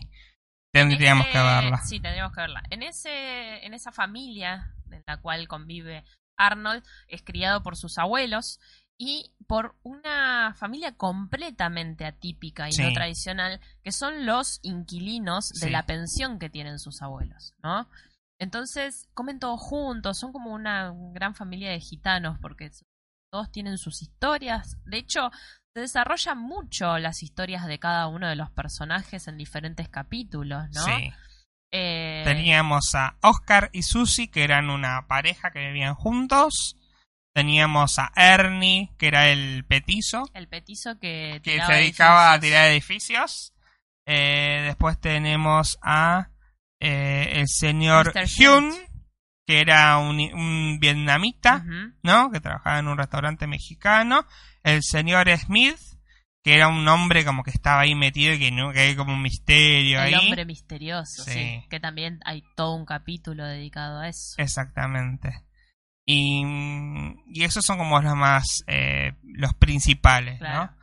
Eh, em, después, bueno, tenemos a los compañeros de la escuela. Claro terminando con el tema de la familia, dentro de lo que es la familia, está la abuela, que para mí es un personaje clave, porque al final terminaba siendo la voz de la razón, aunque parecía completamente loca y desquiciada. Era la que siempre le pegaba en el palo a un montón de cosas. Sí. Eh, y también hay una teoría conspirativa ahí dentro de los eh, dos, en realidad. Una que eh, Arnold está en coma, obviamente, como todas las teorías Ah, sí. Ya, ya. teorías, sí. Y la otra que me parece más interesante es que en realidad el los abuelos de Arnold son los padres y que le inventan toda esa historia, ¿no? De que los padres en realidad eh, eh, murieron en la selva, en una avioneta, yo qué sé, porque es como que dicen, no, somos muy viejos y no queremos que Arnold sepa que, somos los padres. Los padres. Entonces lo criamos como los abuelos. Sí, hay que ver qué pasó en la, en, la, película. ¿no? no la vi, así que estoy hablando de versiones previas a la película. Obvio, sí, sí, sí. Y después sí, los personajes de... Eh, que, ahí hay otra también, ¿no? Que comparan los personajes de la escuela, los compañeros de Arnold, Sí. con los siete pecados capitales. Ah, no. Habría que identificarlos, porque la verdad que no. No, ni idea. Bueno, tenemos a Gerald, que es el mejor amigo. ¿Sí? Que es el monochito, tiene el pelo largo, largo, alto, alto, alto, no largo, alto hacia arriba, como ese afro hacia arriba. Después tenemos a Phoebe, que es la mejor amiga de, mm, de Helga. Harold, que era el gordito, eh, que era el medio del bullying, eh, que hacía bullying a veces, pero después medio que después se baja Sí, un poco trae. el perfil de eso. A mí me encanta el capítulo de. ¿Cómo se llama? El, eh, Harold, en el cual encuentra el gatito, que le mantecado, porque tiene Sí. los colores del mantecado. Sí, Y nada, es como que Arnold le hace entender, bueno, sí, lo encontraste, lo amás, pero es de otra persona, lo tenés que devolver. O claro. sea, me, me encanta ese capítulo. Sí, aparte muestra como un lado tierno, ¿eh? porque aparece primero como el personaje así, que es el bully, el que hace bullying, el que pega, ¿eh? ¿qué te pasa? Y después medio que se va suavizando un poco ese personaje y tiene como un lado más humano, más tierno, es un pibe. Después tenemos a Stinky, que era este, el alto, eh, que no me acuerdo que haya hecho algo. Sí, hacía algo que era en el capítulo en el que quieren romper un récord mundial Guinness, Sí. enrollaba bien los bordes de la pizza. Ah, porque en realidad sabía enrollar muy bien rápidamente las eh, bolsas de dormir. Entonces lo ah, agarraban para enrollar los bordes de la pizza gigante que estaban haciendo. Claro. Ah, mira, Solamente eso. mira. Podemos a Sid, que era el nariz de pito. ¿Ese? No, ese no era. No, Sid era el que tenía la gorrita verde. ah, tenía la nariz, de- larga. la nariz larga. Tenía Sí. pinta de, de narco ese. Sí, no sé. Em, era medio paranoico, era medio raro el chabón. Eh, después tenemos a Ronda, que era la. la, La yo estoy a la moda, la chetita de- del barrio. Hay un, pro- un capítulo muy interesante con Ronda en el cual los padres se quedan en la lona, Ajá. quiebran y se van a vivir a la pensión de Arnold. Sí. Entonces era como una vergüenza para ella. Y Arnold le hace entender como que no, No es vergüenza. No es una vergüenza. Yo vivo acá y somos una familia Claro. y tenés que apoyar a la tuya. Igual después recuperan todo y vuelve a la vida normal. Sí, vuelve a la vida normal. Pero eh, medio que se había acostumbrado, porque ella era como la que excluía a los demás, como yo me siento adelante porque soy el cosa y vos anda al fondo. Por y de- pobre. por pobre, claro. Y después de eso es como que, bueno, ella va al fondo y medio que toma un poco de humildad, pero medio que después volvemos al status quo cuando recuperan toda la guita, ¿no?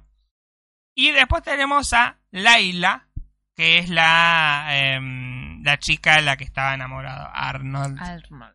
¿no? Que medio que no le da bola, después que parece que sí, después no, y bueno. De hecho, Laila era como campesina, Sí, ¿no? sí. Y hay un capítulo en el cual eh, van como de excursión todos al pueblo de Laila o algo así. Sí. Y está la prima de Laila, que es como la versión contraria a Helga. A Helga, sí. Es como la versión simpática de Es como si fuera Helga, Sí. si no fuera así tan asquerosa como es a veces. Y Exacto. Arnold se reenamora Reenamora. y como que le ve. Y bueno, es igual. Es muy divertido ese capítulo. Y, em, y Laila se enamora del chabón que era igual a Arnold, pero era como más tonto. Lee las etiquetas de las cosas. Claro. Y se había reenamorado, era igual a Arnold, pero bobo. Claro. Sí, es muy gracioso ese capítulo, capítulo es como nomás. cambio de, de, de roles, digamos. Bien, pasamos al siguiente. Hacemos. Bien, después tenemos a los Thornberries, que de este me vas a hablar vos porque no me acuerdo nada de los Thornberries. Amaba los Tomberries porque era algo muy mm, simpático, ¿no? Porque no era una historia común. Eh, los Tomberries tenían un- dos hijas que una de ellas era más chica y la otra era adolescente y la más chica había estado como una especie de ritual Sí. raro africano por alguna razón podía hablar con los animales un poder que me parece genial algo así como el Doctor Dolittle Exactamente, iba a decir eso. ¿no?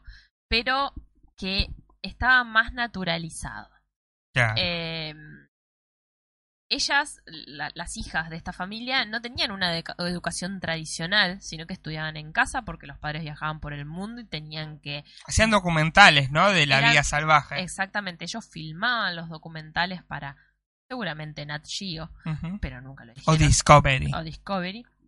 Entonces, ella andaba por todo el mundo y también eso, ¿no? Te mostraba de una forma bastante realista lugares del mundo que uno en ese momento no sabía que existían, ¿no? Sí, sí, o por ahí, de una, por ahí, por ahí justamente una forma más divertida porque uno miraba los documentales de Discovery o de Animal Planet o de como me aburrí.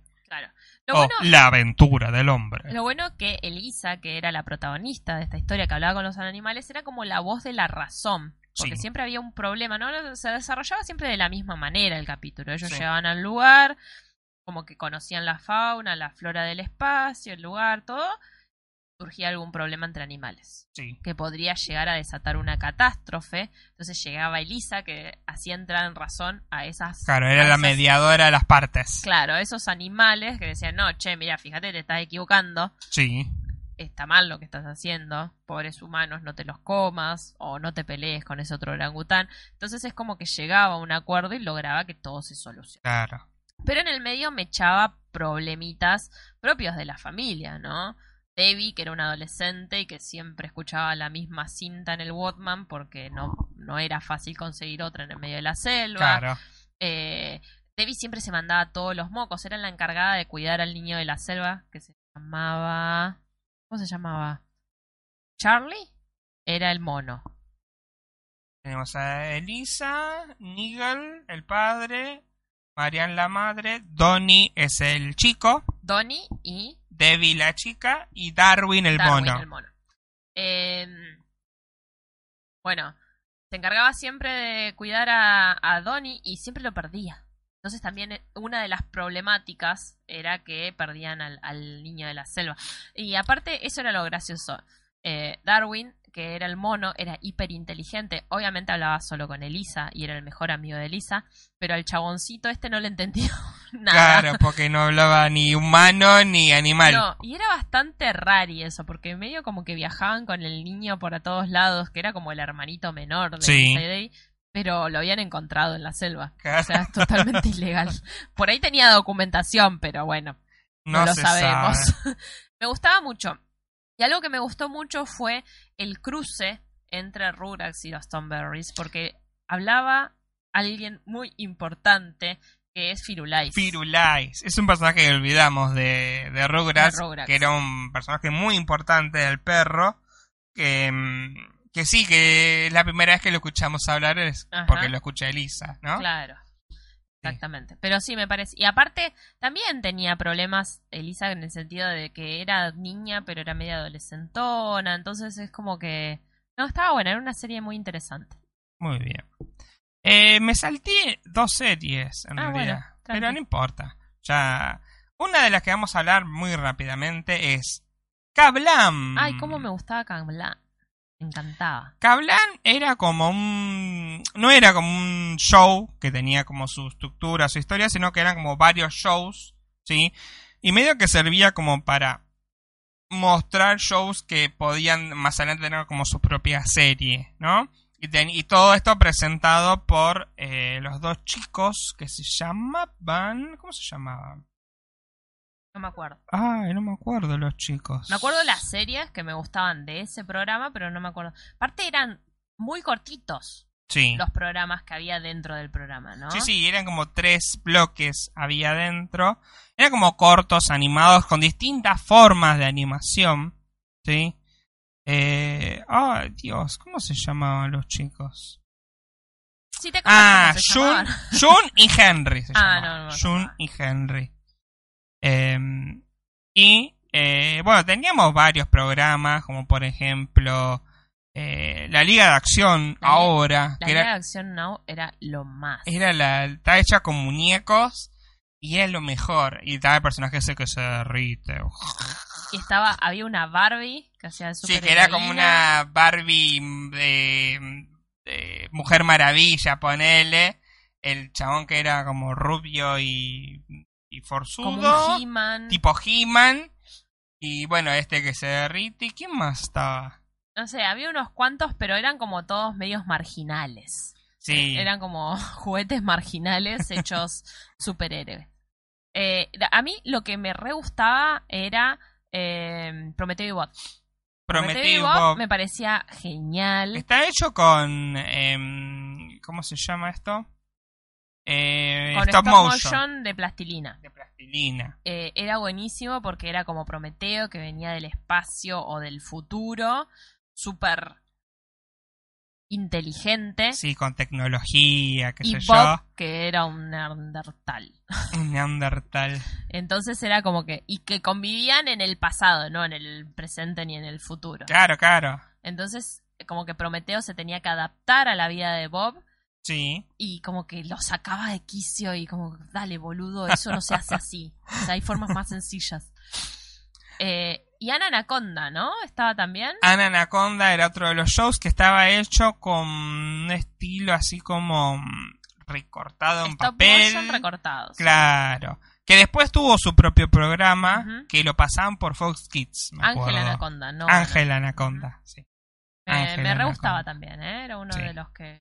Pero ese era más profundo, tocaba temas más. Por eso también lo explayaron, Claro. ¿no? Hicieron una serie que duraba más. Sí, sí, sí. Había empezado en Cablan y después sí pasó a Fox. Em, Ah, sabía, ¿no? en Cablan, a ver, bien, Cablan.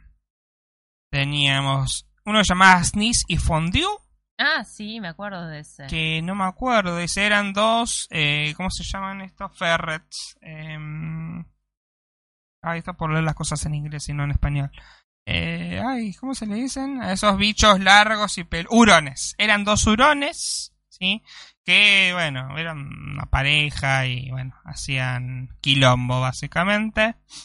Eh, después teníamos a La Vida con Lupi. Ah, ese también. Sí, Me acuerdo de los nombres, ¿eh? era- sí, sí, sí. Era la vida de Larry y sus experiencias con su amiga, con su hermana menor Lupi, ¿sí? Estaba hecho con em, marionetas. Esa era como la, la idea. Bueno, Prometeo y Bob. Y eh, The Offbeats. No sé, sería como los, los no populares. Bueno, había otros más, pero bueno. Yo creo que el más popular era. Era la Liga de Acción Ahora, Ángela Anaconda, Prometeo y Bob son como los más populares, ¿no?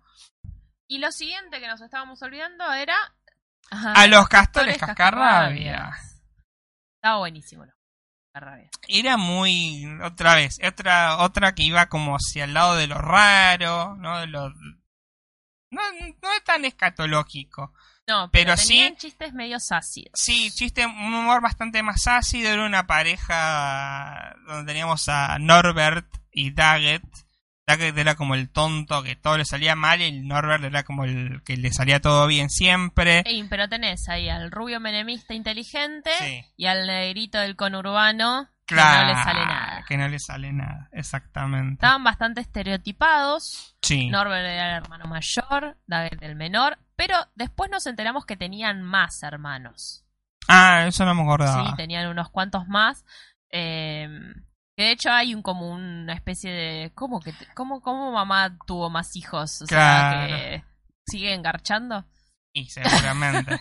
tenían hermanas. Tenían hermanas, sí. Acá leo, tenemos a Chelsea y a Stacy, que eran como la versión femenina de Sí, ellos de en ellos, realidad. Exactamente.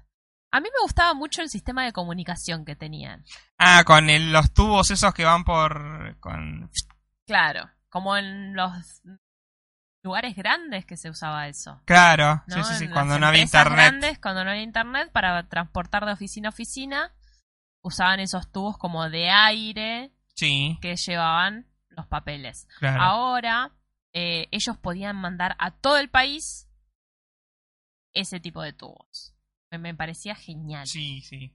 Más que en esa época yo tenía amigos por carta. Entonces era como, sería más sencillo, no tendría que ir al correo, gastar Claro. plata. Claro. Bueno, ahora, ahora por suerte existen los emails. Pero dejé de tener amigos por emails. Y bueno. y eh, algo que era muy eh, particular, y esto me lo enteré porque me lo contaste vos, que era que el episodio final es un episodio que rompe la cuarta pared, ¿no? Em, donde se enteran que el show va a terminar, ¿no? Entonces, em, Quieren bajar el programa, básicamente. Claro, quieren ¿no? destruir el programa porque lo que no quieren es que el programa se vuelva a repetir. Es algo que pasa. Que el programa se repita y que no se le pague a los actores de voces por su trabajo. Ajá. ¿No? Que es algo que creo que acá no pasa. ¿Te acordás cuando se había armado esa polémica de que, no sé, pasaban casados con hijos o los simuladores y que no se les pagaba a los actores Claro. con las repeticiones? Bueno, a partir de eso creo que ahora sí se les paga. Las, regalías se pagan, sí, ellos reciben un monto. So- o sea, por eso también dejaron de repetir tanto eh, casados con hijos. Claro, pero hubo una época donde no se pagaba regalías. Claro. Entonces empezaban a protestar para que se paguen Para que se regalías pague. en las repeticiones. Pasa que eso también- Calculo que en Estados Unidos eso no debe pasar. Yo y- leí que eso se pauta en las en los contratos. Claro. Por ejemplo, Friends gana, cada uno de los personajes principales de Friends ganan el 1% Sí. de las ganancias anuales, que es un montón. Claro, sí. Es un montón. Calculo que también cada reproducción de Netflix le está dando unas moneditas a cada uno de los La vez seis. pasada leí que es algo así de como un millón por mes. Sí, Ay, multiplícalo por 12. Claro. Son 12 millones al año para cada uno de los personajes. es un montón de guita. Entonces, eso es algo que por ahí en las caricaturas no se pautaba, porque vos sos un actor de doblaje medio pelo. Sobre no- todo en los 90. Hay muchos casos de gente que se dedicó a trabajar en los 90 que le pagaron dos mangos y hicieron millones. El otro día me enteré, por ejemplo, de que hacía de Sordon en los Power Rangers. Eh, o sea, el de, de la cara. Sí. Hizo tres tomas, movió los labios un poco y después nunca más le pagaron. Usaron su cara durante años en la serie. Creo que le pagaron dos, una sola vez cuando grababan eso y le habrán pagado, no sé, mil dólares. Nunca más le pagaron absolutamente nada. Y Power Rangers fue una franquicia que movió millones y millones y millones de dólares. Y su, y su imagen y su rostro fue. Quedaron pegados ahí. Pero a él le pagaron nada, eso nomás. Y ahí está el tema de las contrataciones de este tipo de, de artistas, ¿no? Sí. Onda, bueno, por este papel te voy a pagar esto. ¿Estás de acuerdo? Y por ahí vos estás quebrado y, sí. sí. es un montón de plata. O, y sí, o no pensás que es un producto que la va a pegar tanto También. y después, bueno, te querés matar. También. Bien. Bueno, eh, y claro, el último capítulo fue como, eh, miren, nos vamos porque la productora es una mierda. Claro. Entonces van a suspender el episodio. Y es como que todo el pueblo donde vivían se destruía. Sí, Entonces era como, ¿what? Eso Sí, para un niño era un montón. sí, sí. De hecho, nunca salió en Nickelodeon ese capítulo. Porque justamente, como van a hacer un capítulo en contra del mismo Nickelodeon, ¿no? Pero bueno. Bien, vamos al siguiente programa. Este es un programa que también me vas a tener que hablar vos porque este programa no me gustaba. No un sé buen por día qué. con un guau y un miau, un bebé nos desconcertó. No era un buitre ni un lobo feroz, era un perro gallo llamado Cactoc. Cactoc. Cactoc. Me, acuerdo, Te la sabes. me la sé entera, queda otra parte todavía. lo único que me gusta de Cat Dog es ese meme que ya que está medio muerta, que era el, el ratoncito El entrando y ratoncito entrando y echándose. Yo me acuerdo de, de Cactoc, me gustaba Cactoc, pero tampoco es que era lo que más me gustaba. Claro. Es como que lo dejaba de fondo mientras en esa media hora hacía la tarea. Claro. Era como que todo mi- miraba todo y el, el Cat Dog era mi momento de, bueno, esto no tanto. Eh, sí era bastante particular porque estamos hablando de un perro y gato que no tienen colas por donde hacen sus necesidades. Sí. Arranquemos por sí, ahí. sí, sí, ese es, el, es como la pregunta que todo el mundo tiene. Claro, ¿no? aparte, si hay un, dos cabezas pegadas de un gato y un perro, tiene que haber dos colas pegadas en algún lado de un gato y un perro. Como el capítulo de los Simpsons, ¿no? Claro. Mascota doble sin suciedad. Oh, guacala, tú eres de Lisa.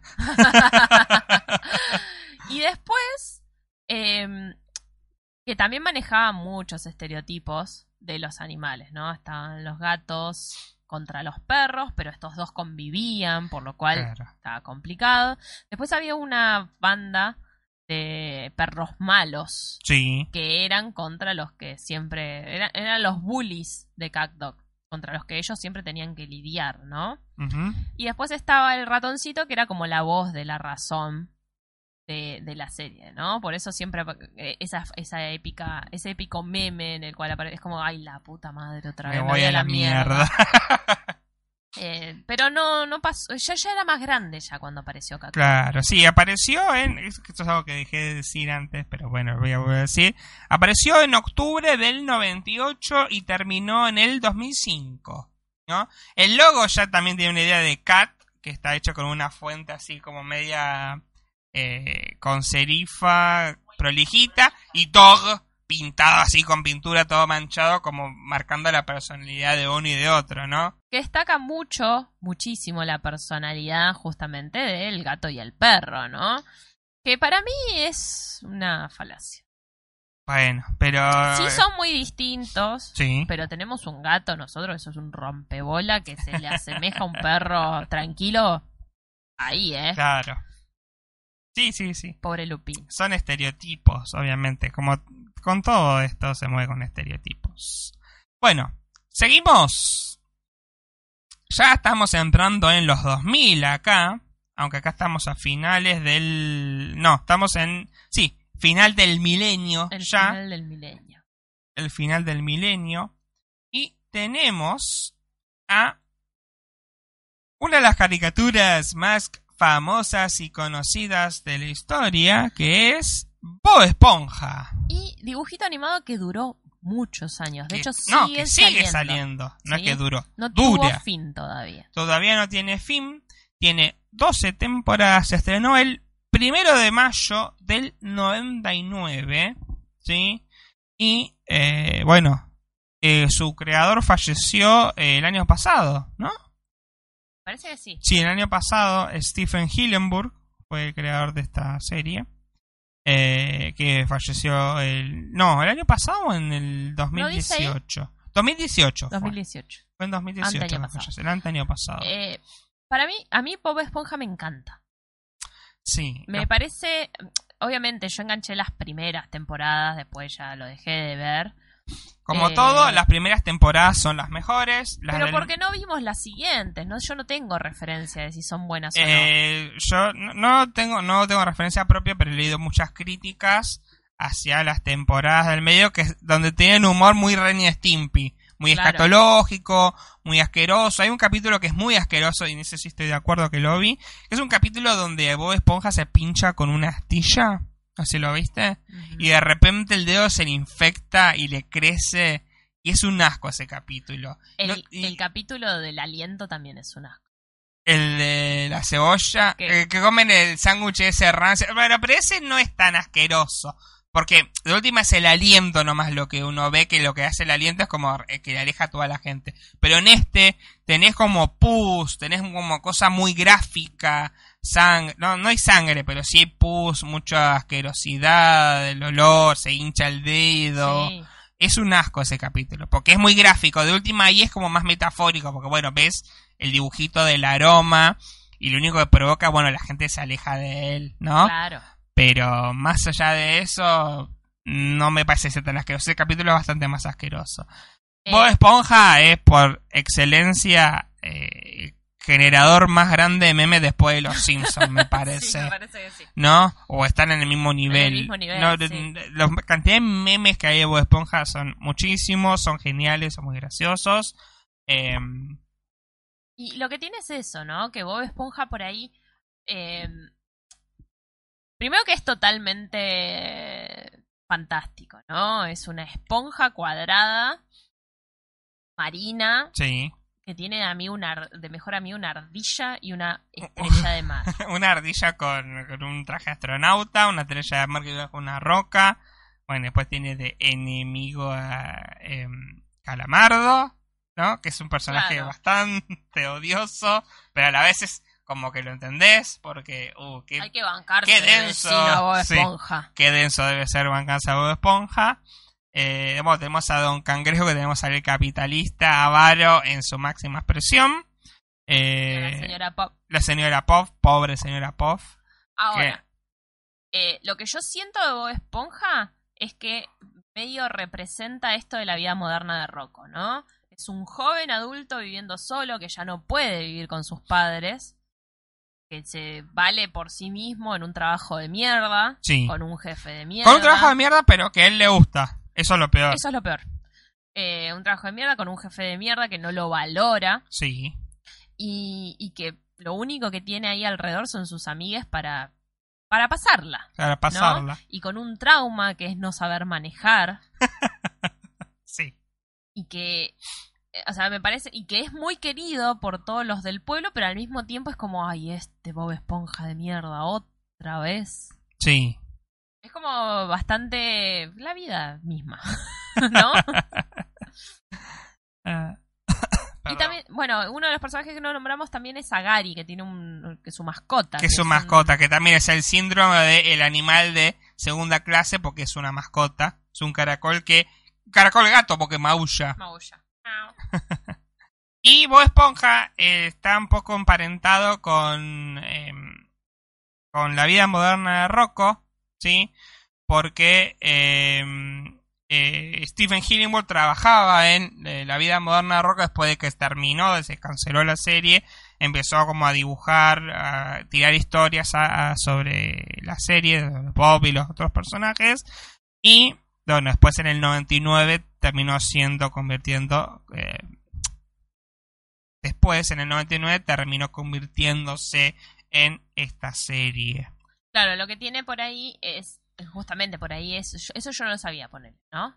Que el- uno de los trabajadores fue parte de, de El la creador. vida, el creador fue parte de la vida moderna de Rocco. Entonces, puede ser que se haya traído algunas cosas de ahí para acá, ¿no? Sí, seguramente este concepto de vuelta de, de comedia con un montón de personajes que están bastante bien establecidos, una ciudad bastante establecida, pero bueno, abajo del mar, ¿no?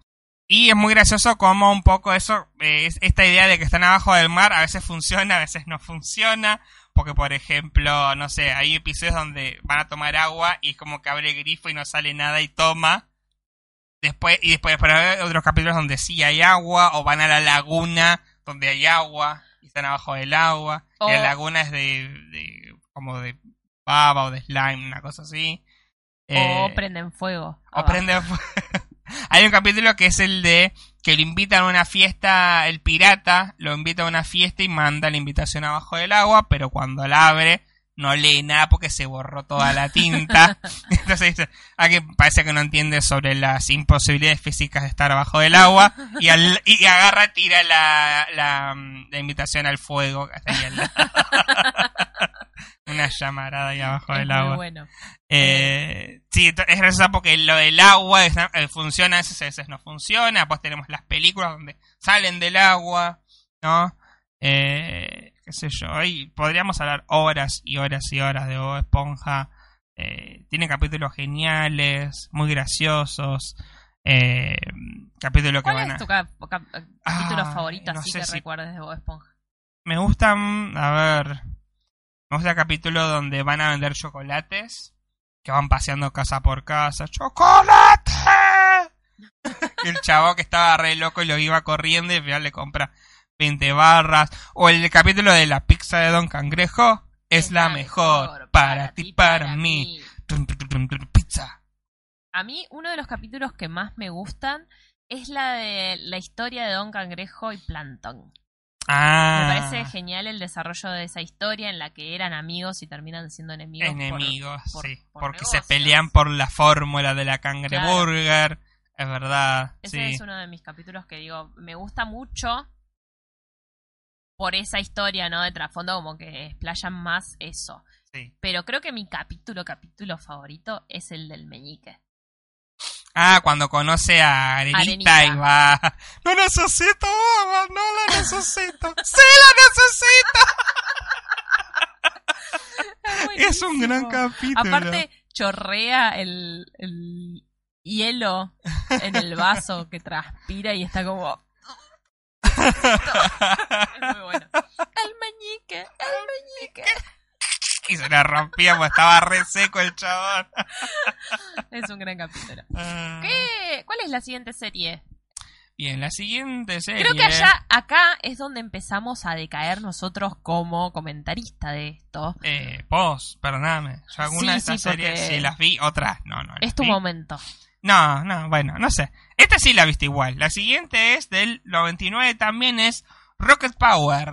Ah, en patinetas. En prendas condiciones estamos. Rocket Power. Rocket Power. Sí, gran serie. Era como mm, eh, el intento más fuerte de intentar ser cool. Estamos en la época donde eh, el skate empieza a ser como a pegarla mucho, a estar en todo. 1999, ¿no? Sí, 1999, los skaters empiezan a surgir por todas partes. En la Play teníamos el Tony Hawk Pro Skater, que todo el mundo lo jugábamos y tratábamos de hacer piruetas en el aire en una patineta. Y Nickelodeon dijo, bueno, hay que hacer un show con esto. Y salió Rocket Power, ¿no? Que teníamos a Otto, Reggie, Twister y Sam, ¿sí?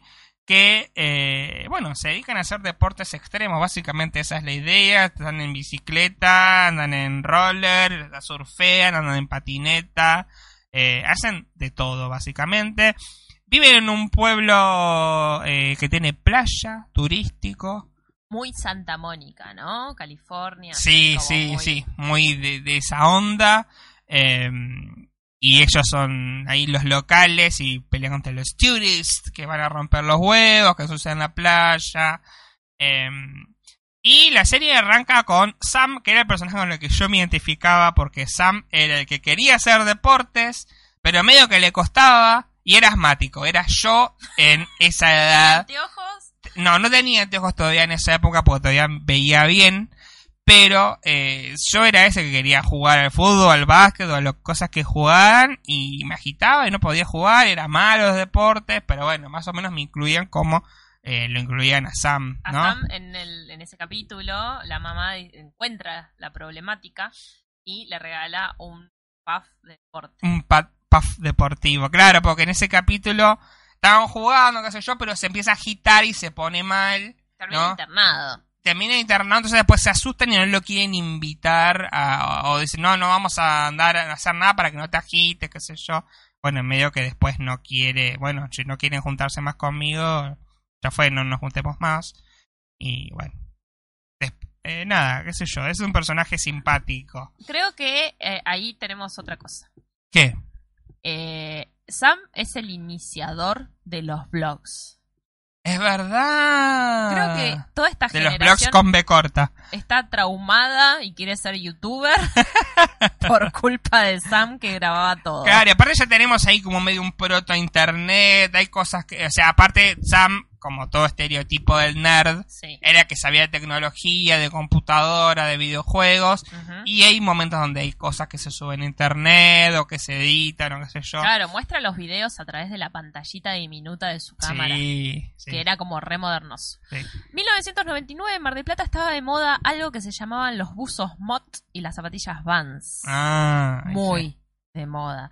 Y para comprarlo tenías que dejar la casa o un riñón. Vos elegías. Eh, un trauma que teníamos eh, en mi curso particularmente fue el día que descubrimos, descubrimos que eran mods y no mods. Y todo fue por uno que yo- llegó y dijo, ¿vieron que al revés Moss es show? Y fue como, ¿no, es- ¿no son dos T? Era una H. ¿Cómo es posible? Cuestión que ese estereotipo de pueblo playero y con surfers y patinadores y gente con onda, Sí. acá se intentaba imitar, al Sí. menos por algunos compañeros. Entonces era como muy... Siempre odiamos a los turistas. Y en esa época más que nunca. Pero bueno, era como sentirse medio identificado con la ciudad de, Claro, con la de ciudad. los Rocket Claro, con la ciudad turística. ¿Cómo se llamaba la ciudad? No me acuerdo. Eh, No sé si lo decían.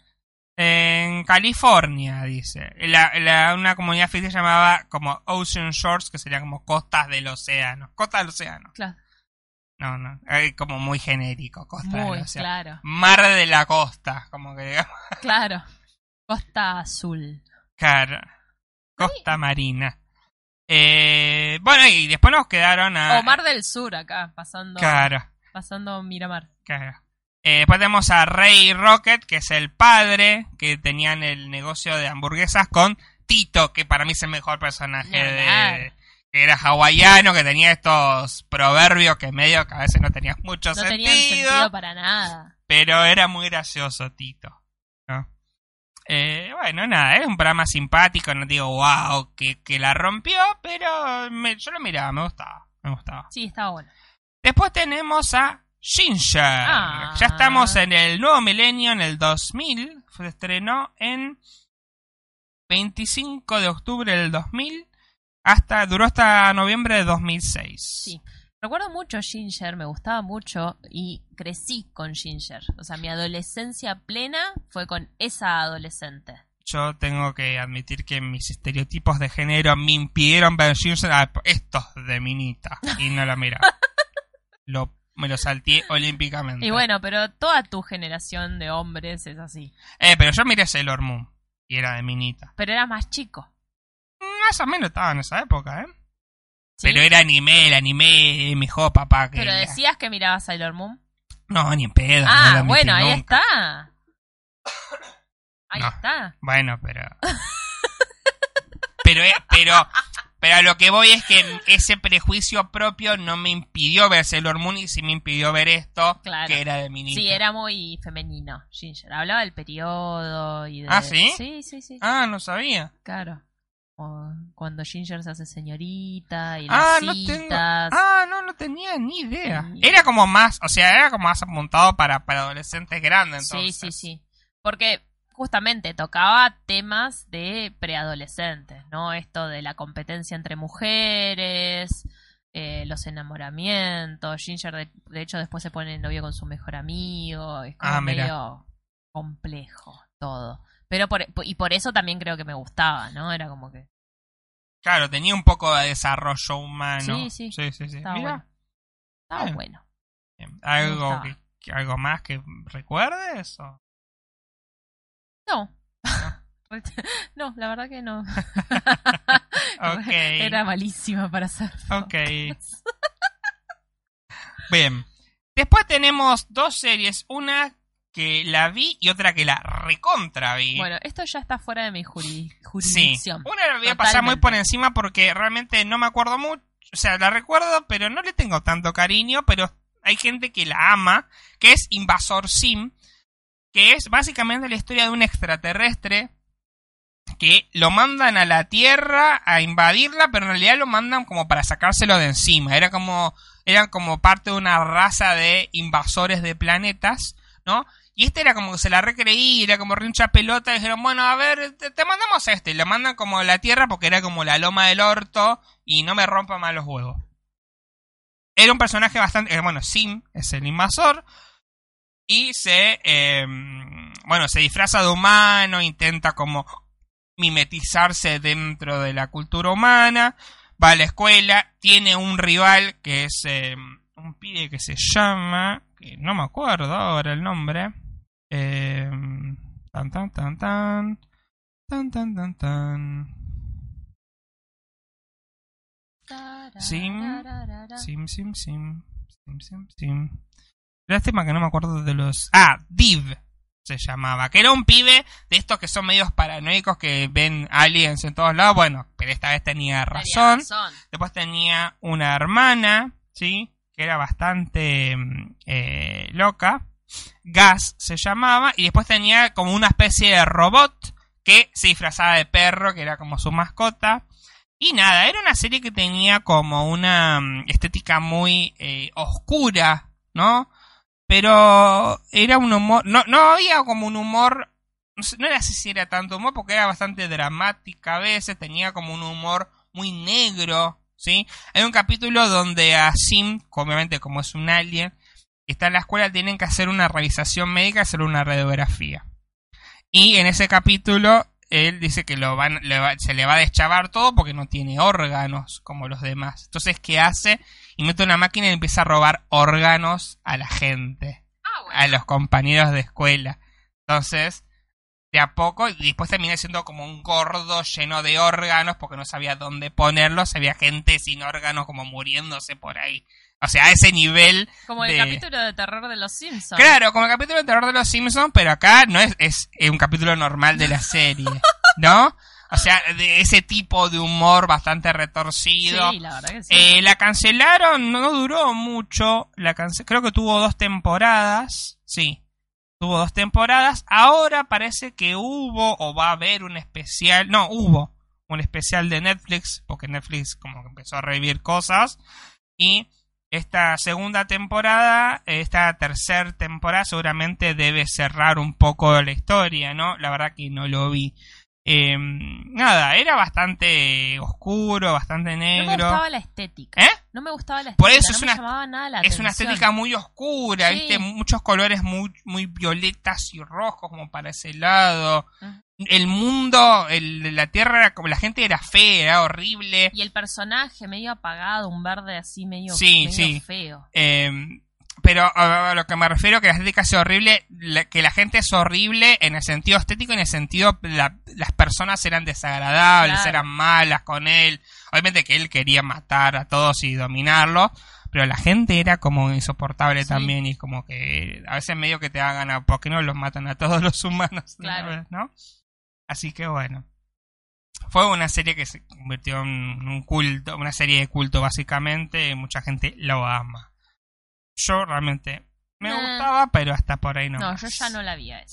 Después, la que sigue es una que, si bien es de Nickelodeon, acá en Argentina se hizo más popular cuando empezaban a pasarla por Fox Kids y Jetix. Es Los Padrinos Mágicos. No me gustan los padrinos mágicos. Me encantaban los padrinos mágicos. Tien- Tiene un humor eh, muy particular, muy bastante absurdo. Em, tiene muchos memes también. Sí. Eh, tiene muchos memes. Eh, como todas, las primeras temporadas son las mejores. Las primeras tres, te diría, y hasta por ahí nomás. me acuerdo que en tu blog tenías un apartado que decías que bancabas a los padrinos mágicos. No me acuerdo, no me acordaba de eso. Pero sí, los rebancaba, me cagaba de risa, tenía un humor muy particular, muy Simpson a veces, ¿sí? Como muchos gags que se iban repitiendo todo el tiempo.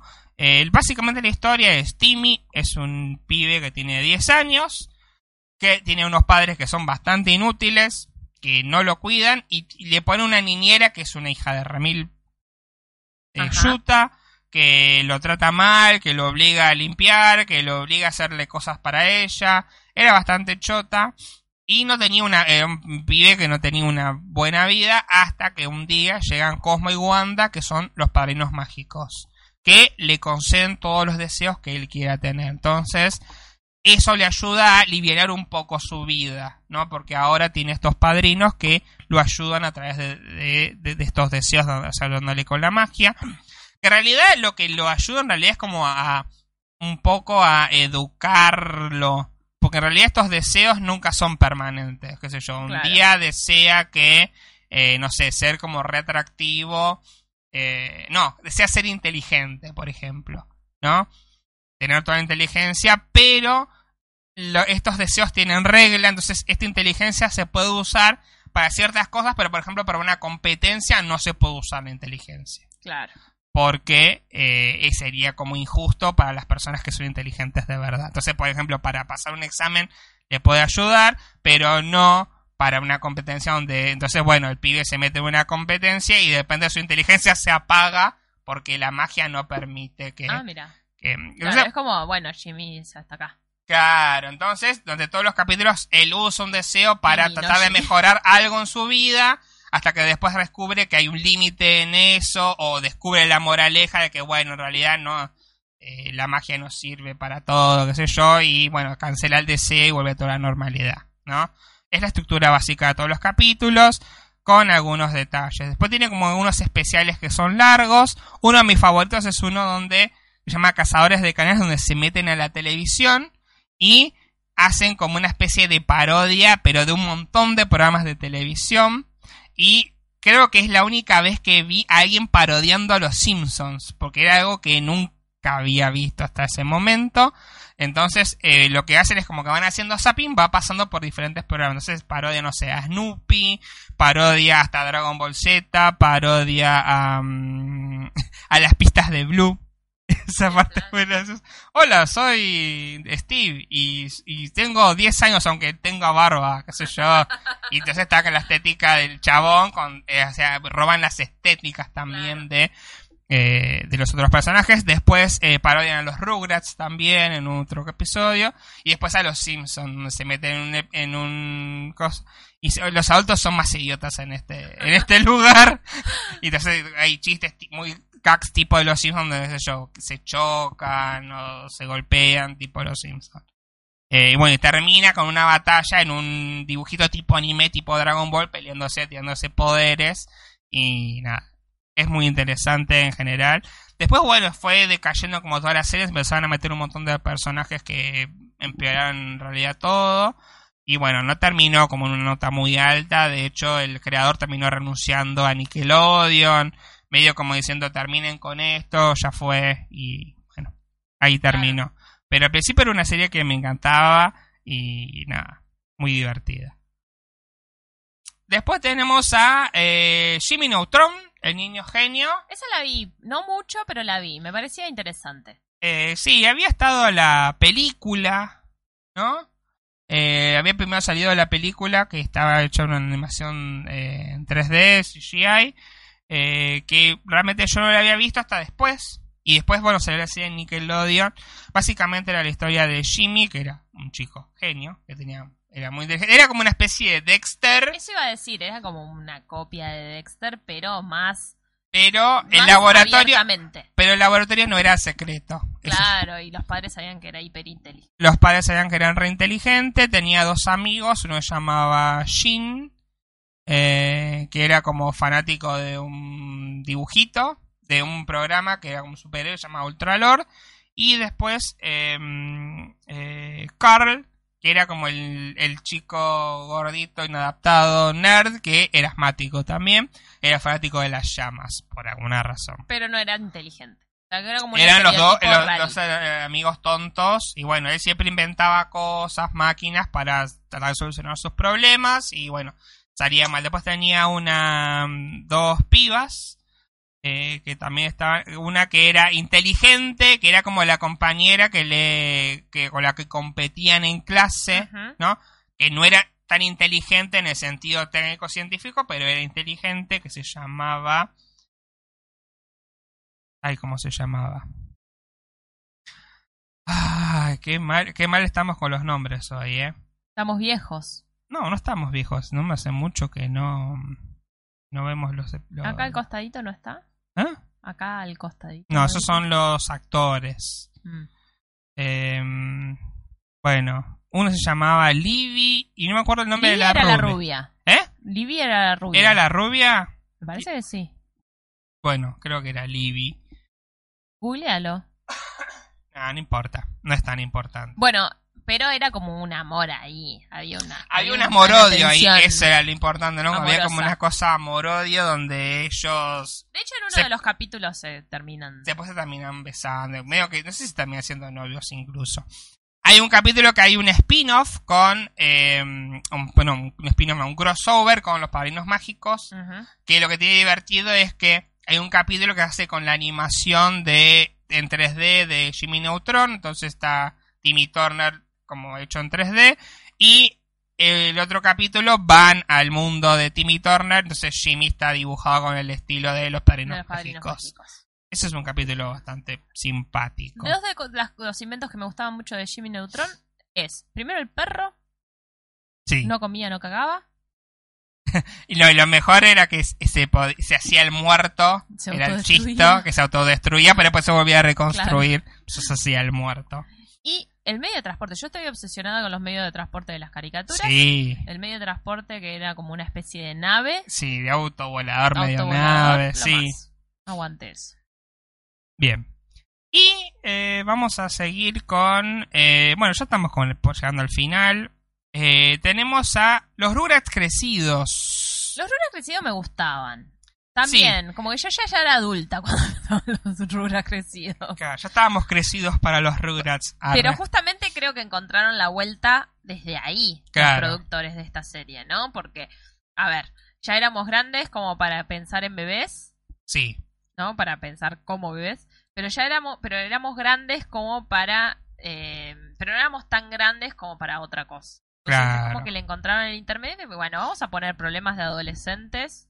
Ginger creo que era algo de, que de, preadolescentes igual, porque tenían como entre 11 y 13 años. El Ginger era algo que les venía sirviendo, entonces dijeron, bueno, vamos, vamos por ahí. Claro. Y eh, para mí tuvo bastante éxito esa serie. Sí, duró eh, desde el 2003 hasta el 2008, tuvo bastantes eh, episodios. A ver, perdón.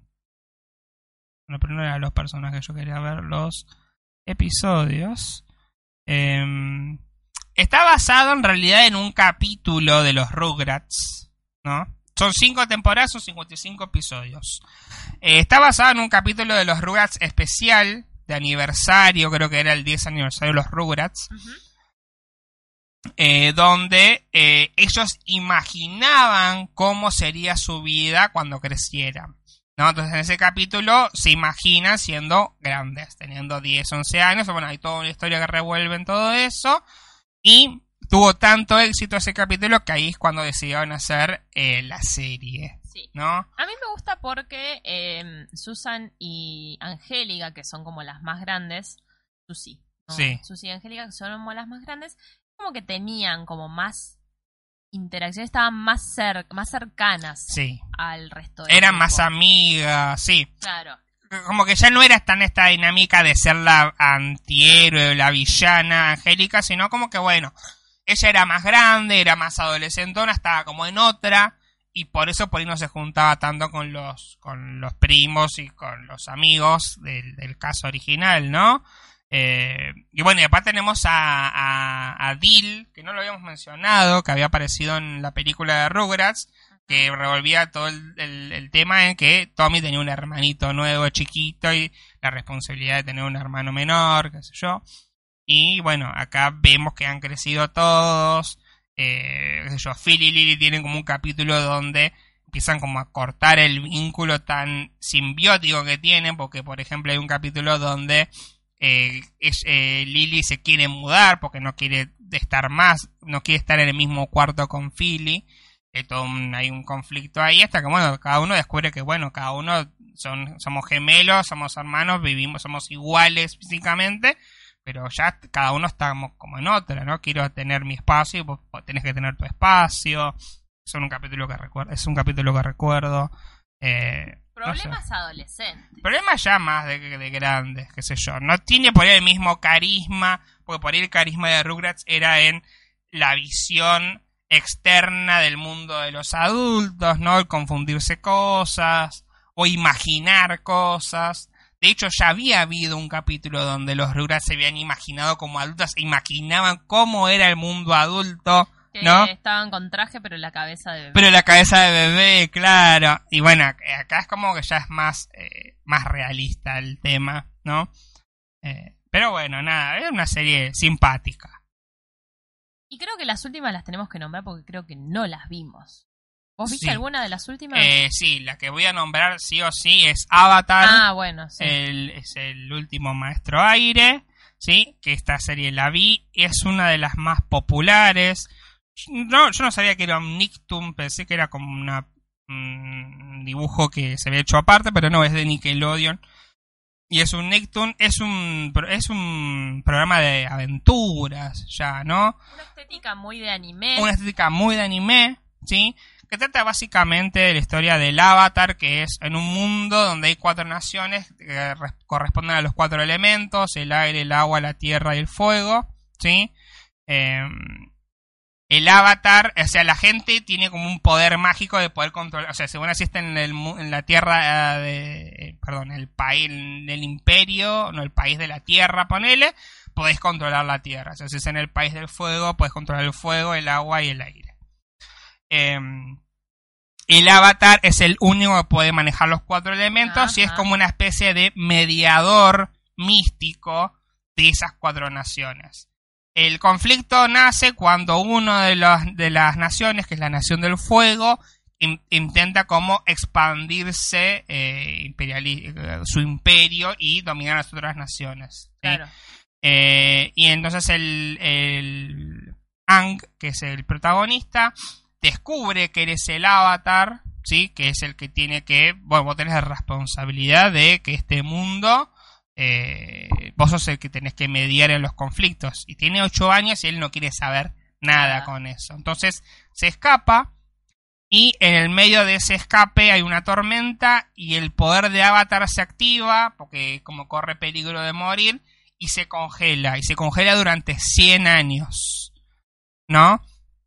Entonces, durante toda esa época, todo ese momento, sí, el imperio de, la, Nación del Fuego se expande, medio que domina casi todo el planeta, y 100 años después descubren al avatar congelado que había desaparecido, porque, o sea, el avatar siempre había estado ahí como para meterse en los conflictos. Claro, como no estuvo durante 100 años, esos 100 años este, este imperio se expandió. Y bueno, lo descubren y ahí empieza la historia eh, de, bueno, de este pibe que ahora tiene 108 años, pero sigue teniendo, sigue teniendo la mentalidad de 8, años. Tiene 108 años, pero tiene el cuerpo de un nene de 8 años y la mentalidad de 8 años. Entonces tiene que, bueno, avanzar y primero aprender a manejar los otros elementos para poder eh, tener todo su poder y después, bueno, evitar como esta expansión de eh, la Nación del Fuego que medio que no trajo nada bueno. Hay muchos personajes, hay un desarrollo bastante interesante, es bastante adulta. Eh, creo que es la primera vez que eh, Nickelodeon intenta hacer algo que se vaya de la comedia, de, esta animación más tipo sitcom a una animación más de aventura, ¿no? Eh, porque, por ejemplo, todo lo que nombramos siempre tiene que ver con o niños reales, ¿sí? O cosas demasiado fantasiosas como monstruos, pero nunca algo que tuviera de aventura, ¿no? Y creo que es lo interesante y creo que por eso fue tan popular. Y además tiene mucho humor, ¿sí? Tiene un humor bastante interesante, es muy gracioso, tiene momentos bastante graciosos. Y después tuvo una secuela que es más seria todavía, que también fue muy muy popular y que tiene es muy em, eh, eh, particularmente lo que tuvo bueno es que fue el primer personaje eh, protagonista de lesbiana. Ah, mira. Porque termina siendo lesbiana, termina en pareja con otra chica dentro del, de la serie. De la serie. recuerdo que tengo de Avatar, cuando te preguntaban, ¿viste Avatar? ¿La película o el dibujito de Nico? El único. Aparte, esto primero había salido antes y después, bueno, nos dijeron Avatar Después hubo una película de esta serie que se llamó El último maestro aire, pues no le podía poner Avatar, pues ya la película.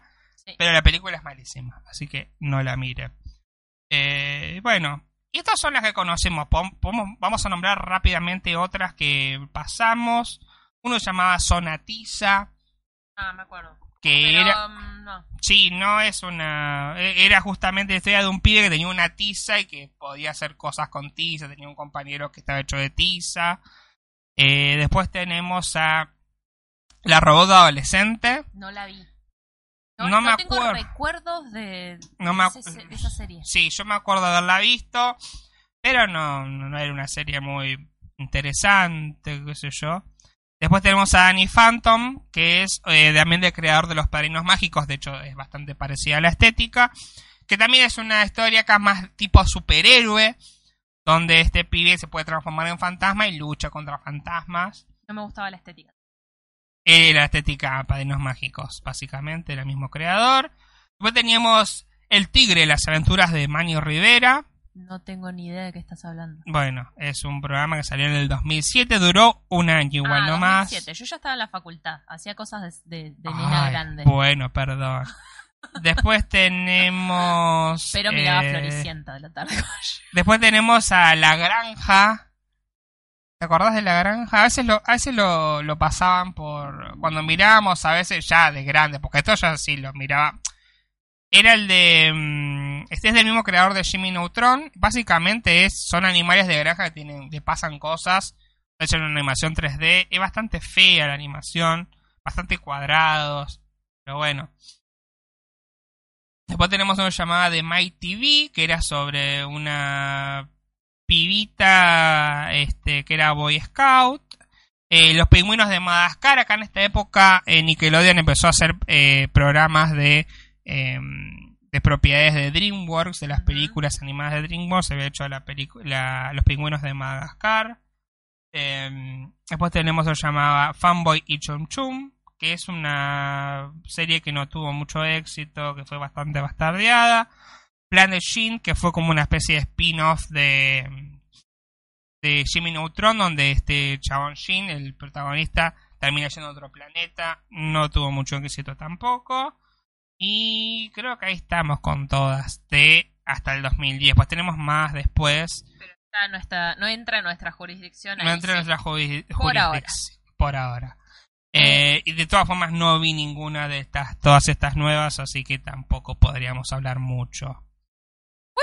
Gran episodio. Fue un largo, episodio. ¿Cuánto vamos? Dos horitas. Dos horitas que seguramente tiene algunos cortes, una hora y pico. Espero que lleguen hasta acá. Espero que les haya gustado. Y espero que nos comenten, ¿no es cierto? Si veían alguna de estas series, cuál era su favorita, si recuerdan algún capítulo que los haya marcado.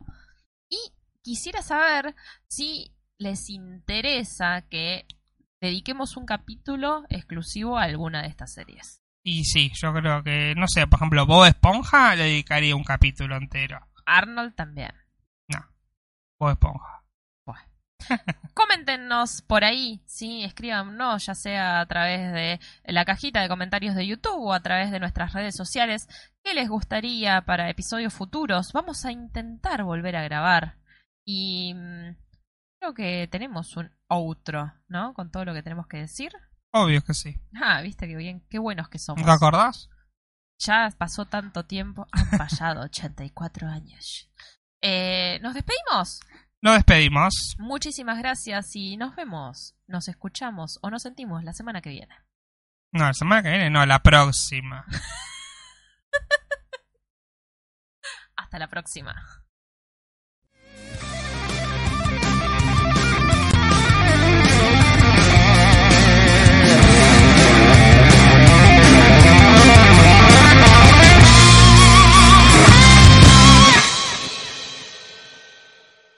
Millennials al Ataque es un podcast producido por Félix Lencinas y Sabrina Cortés para Vagamente Comprobado, nuestro canal de YouTube donde también podés encontrar otros contenidos.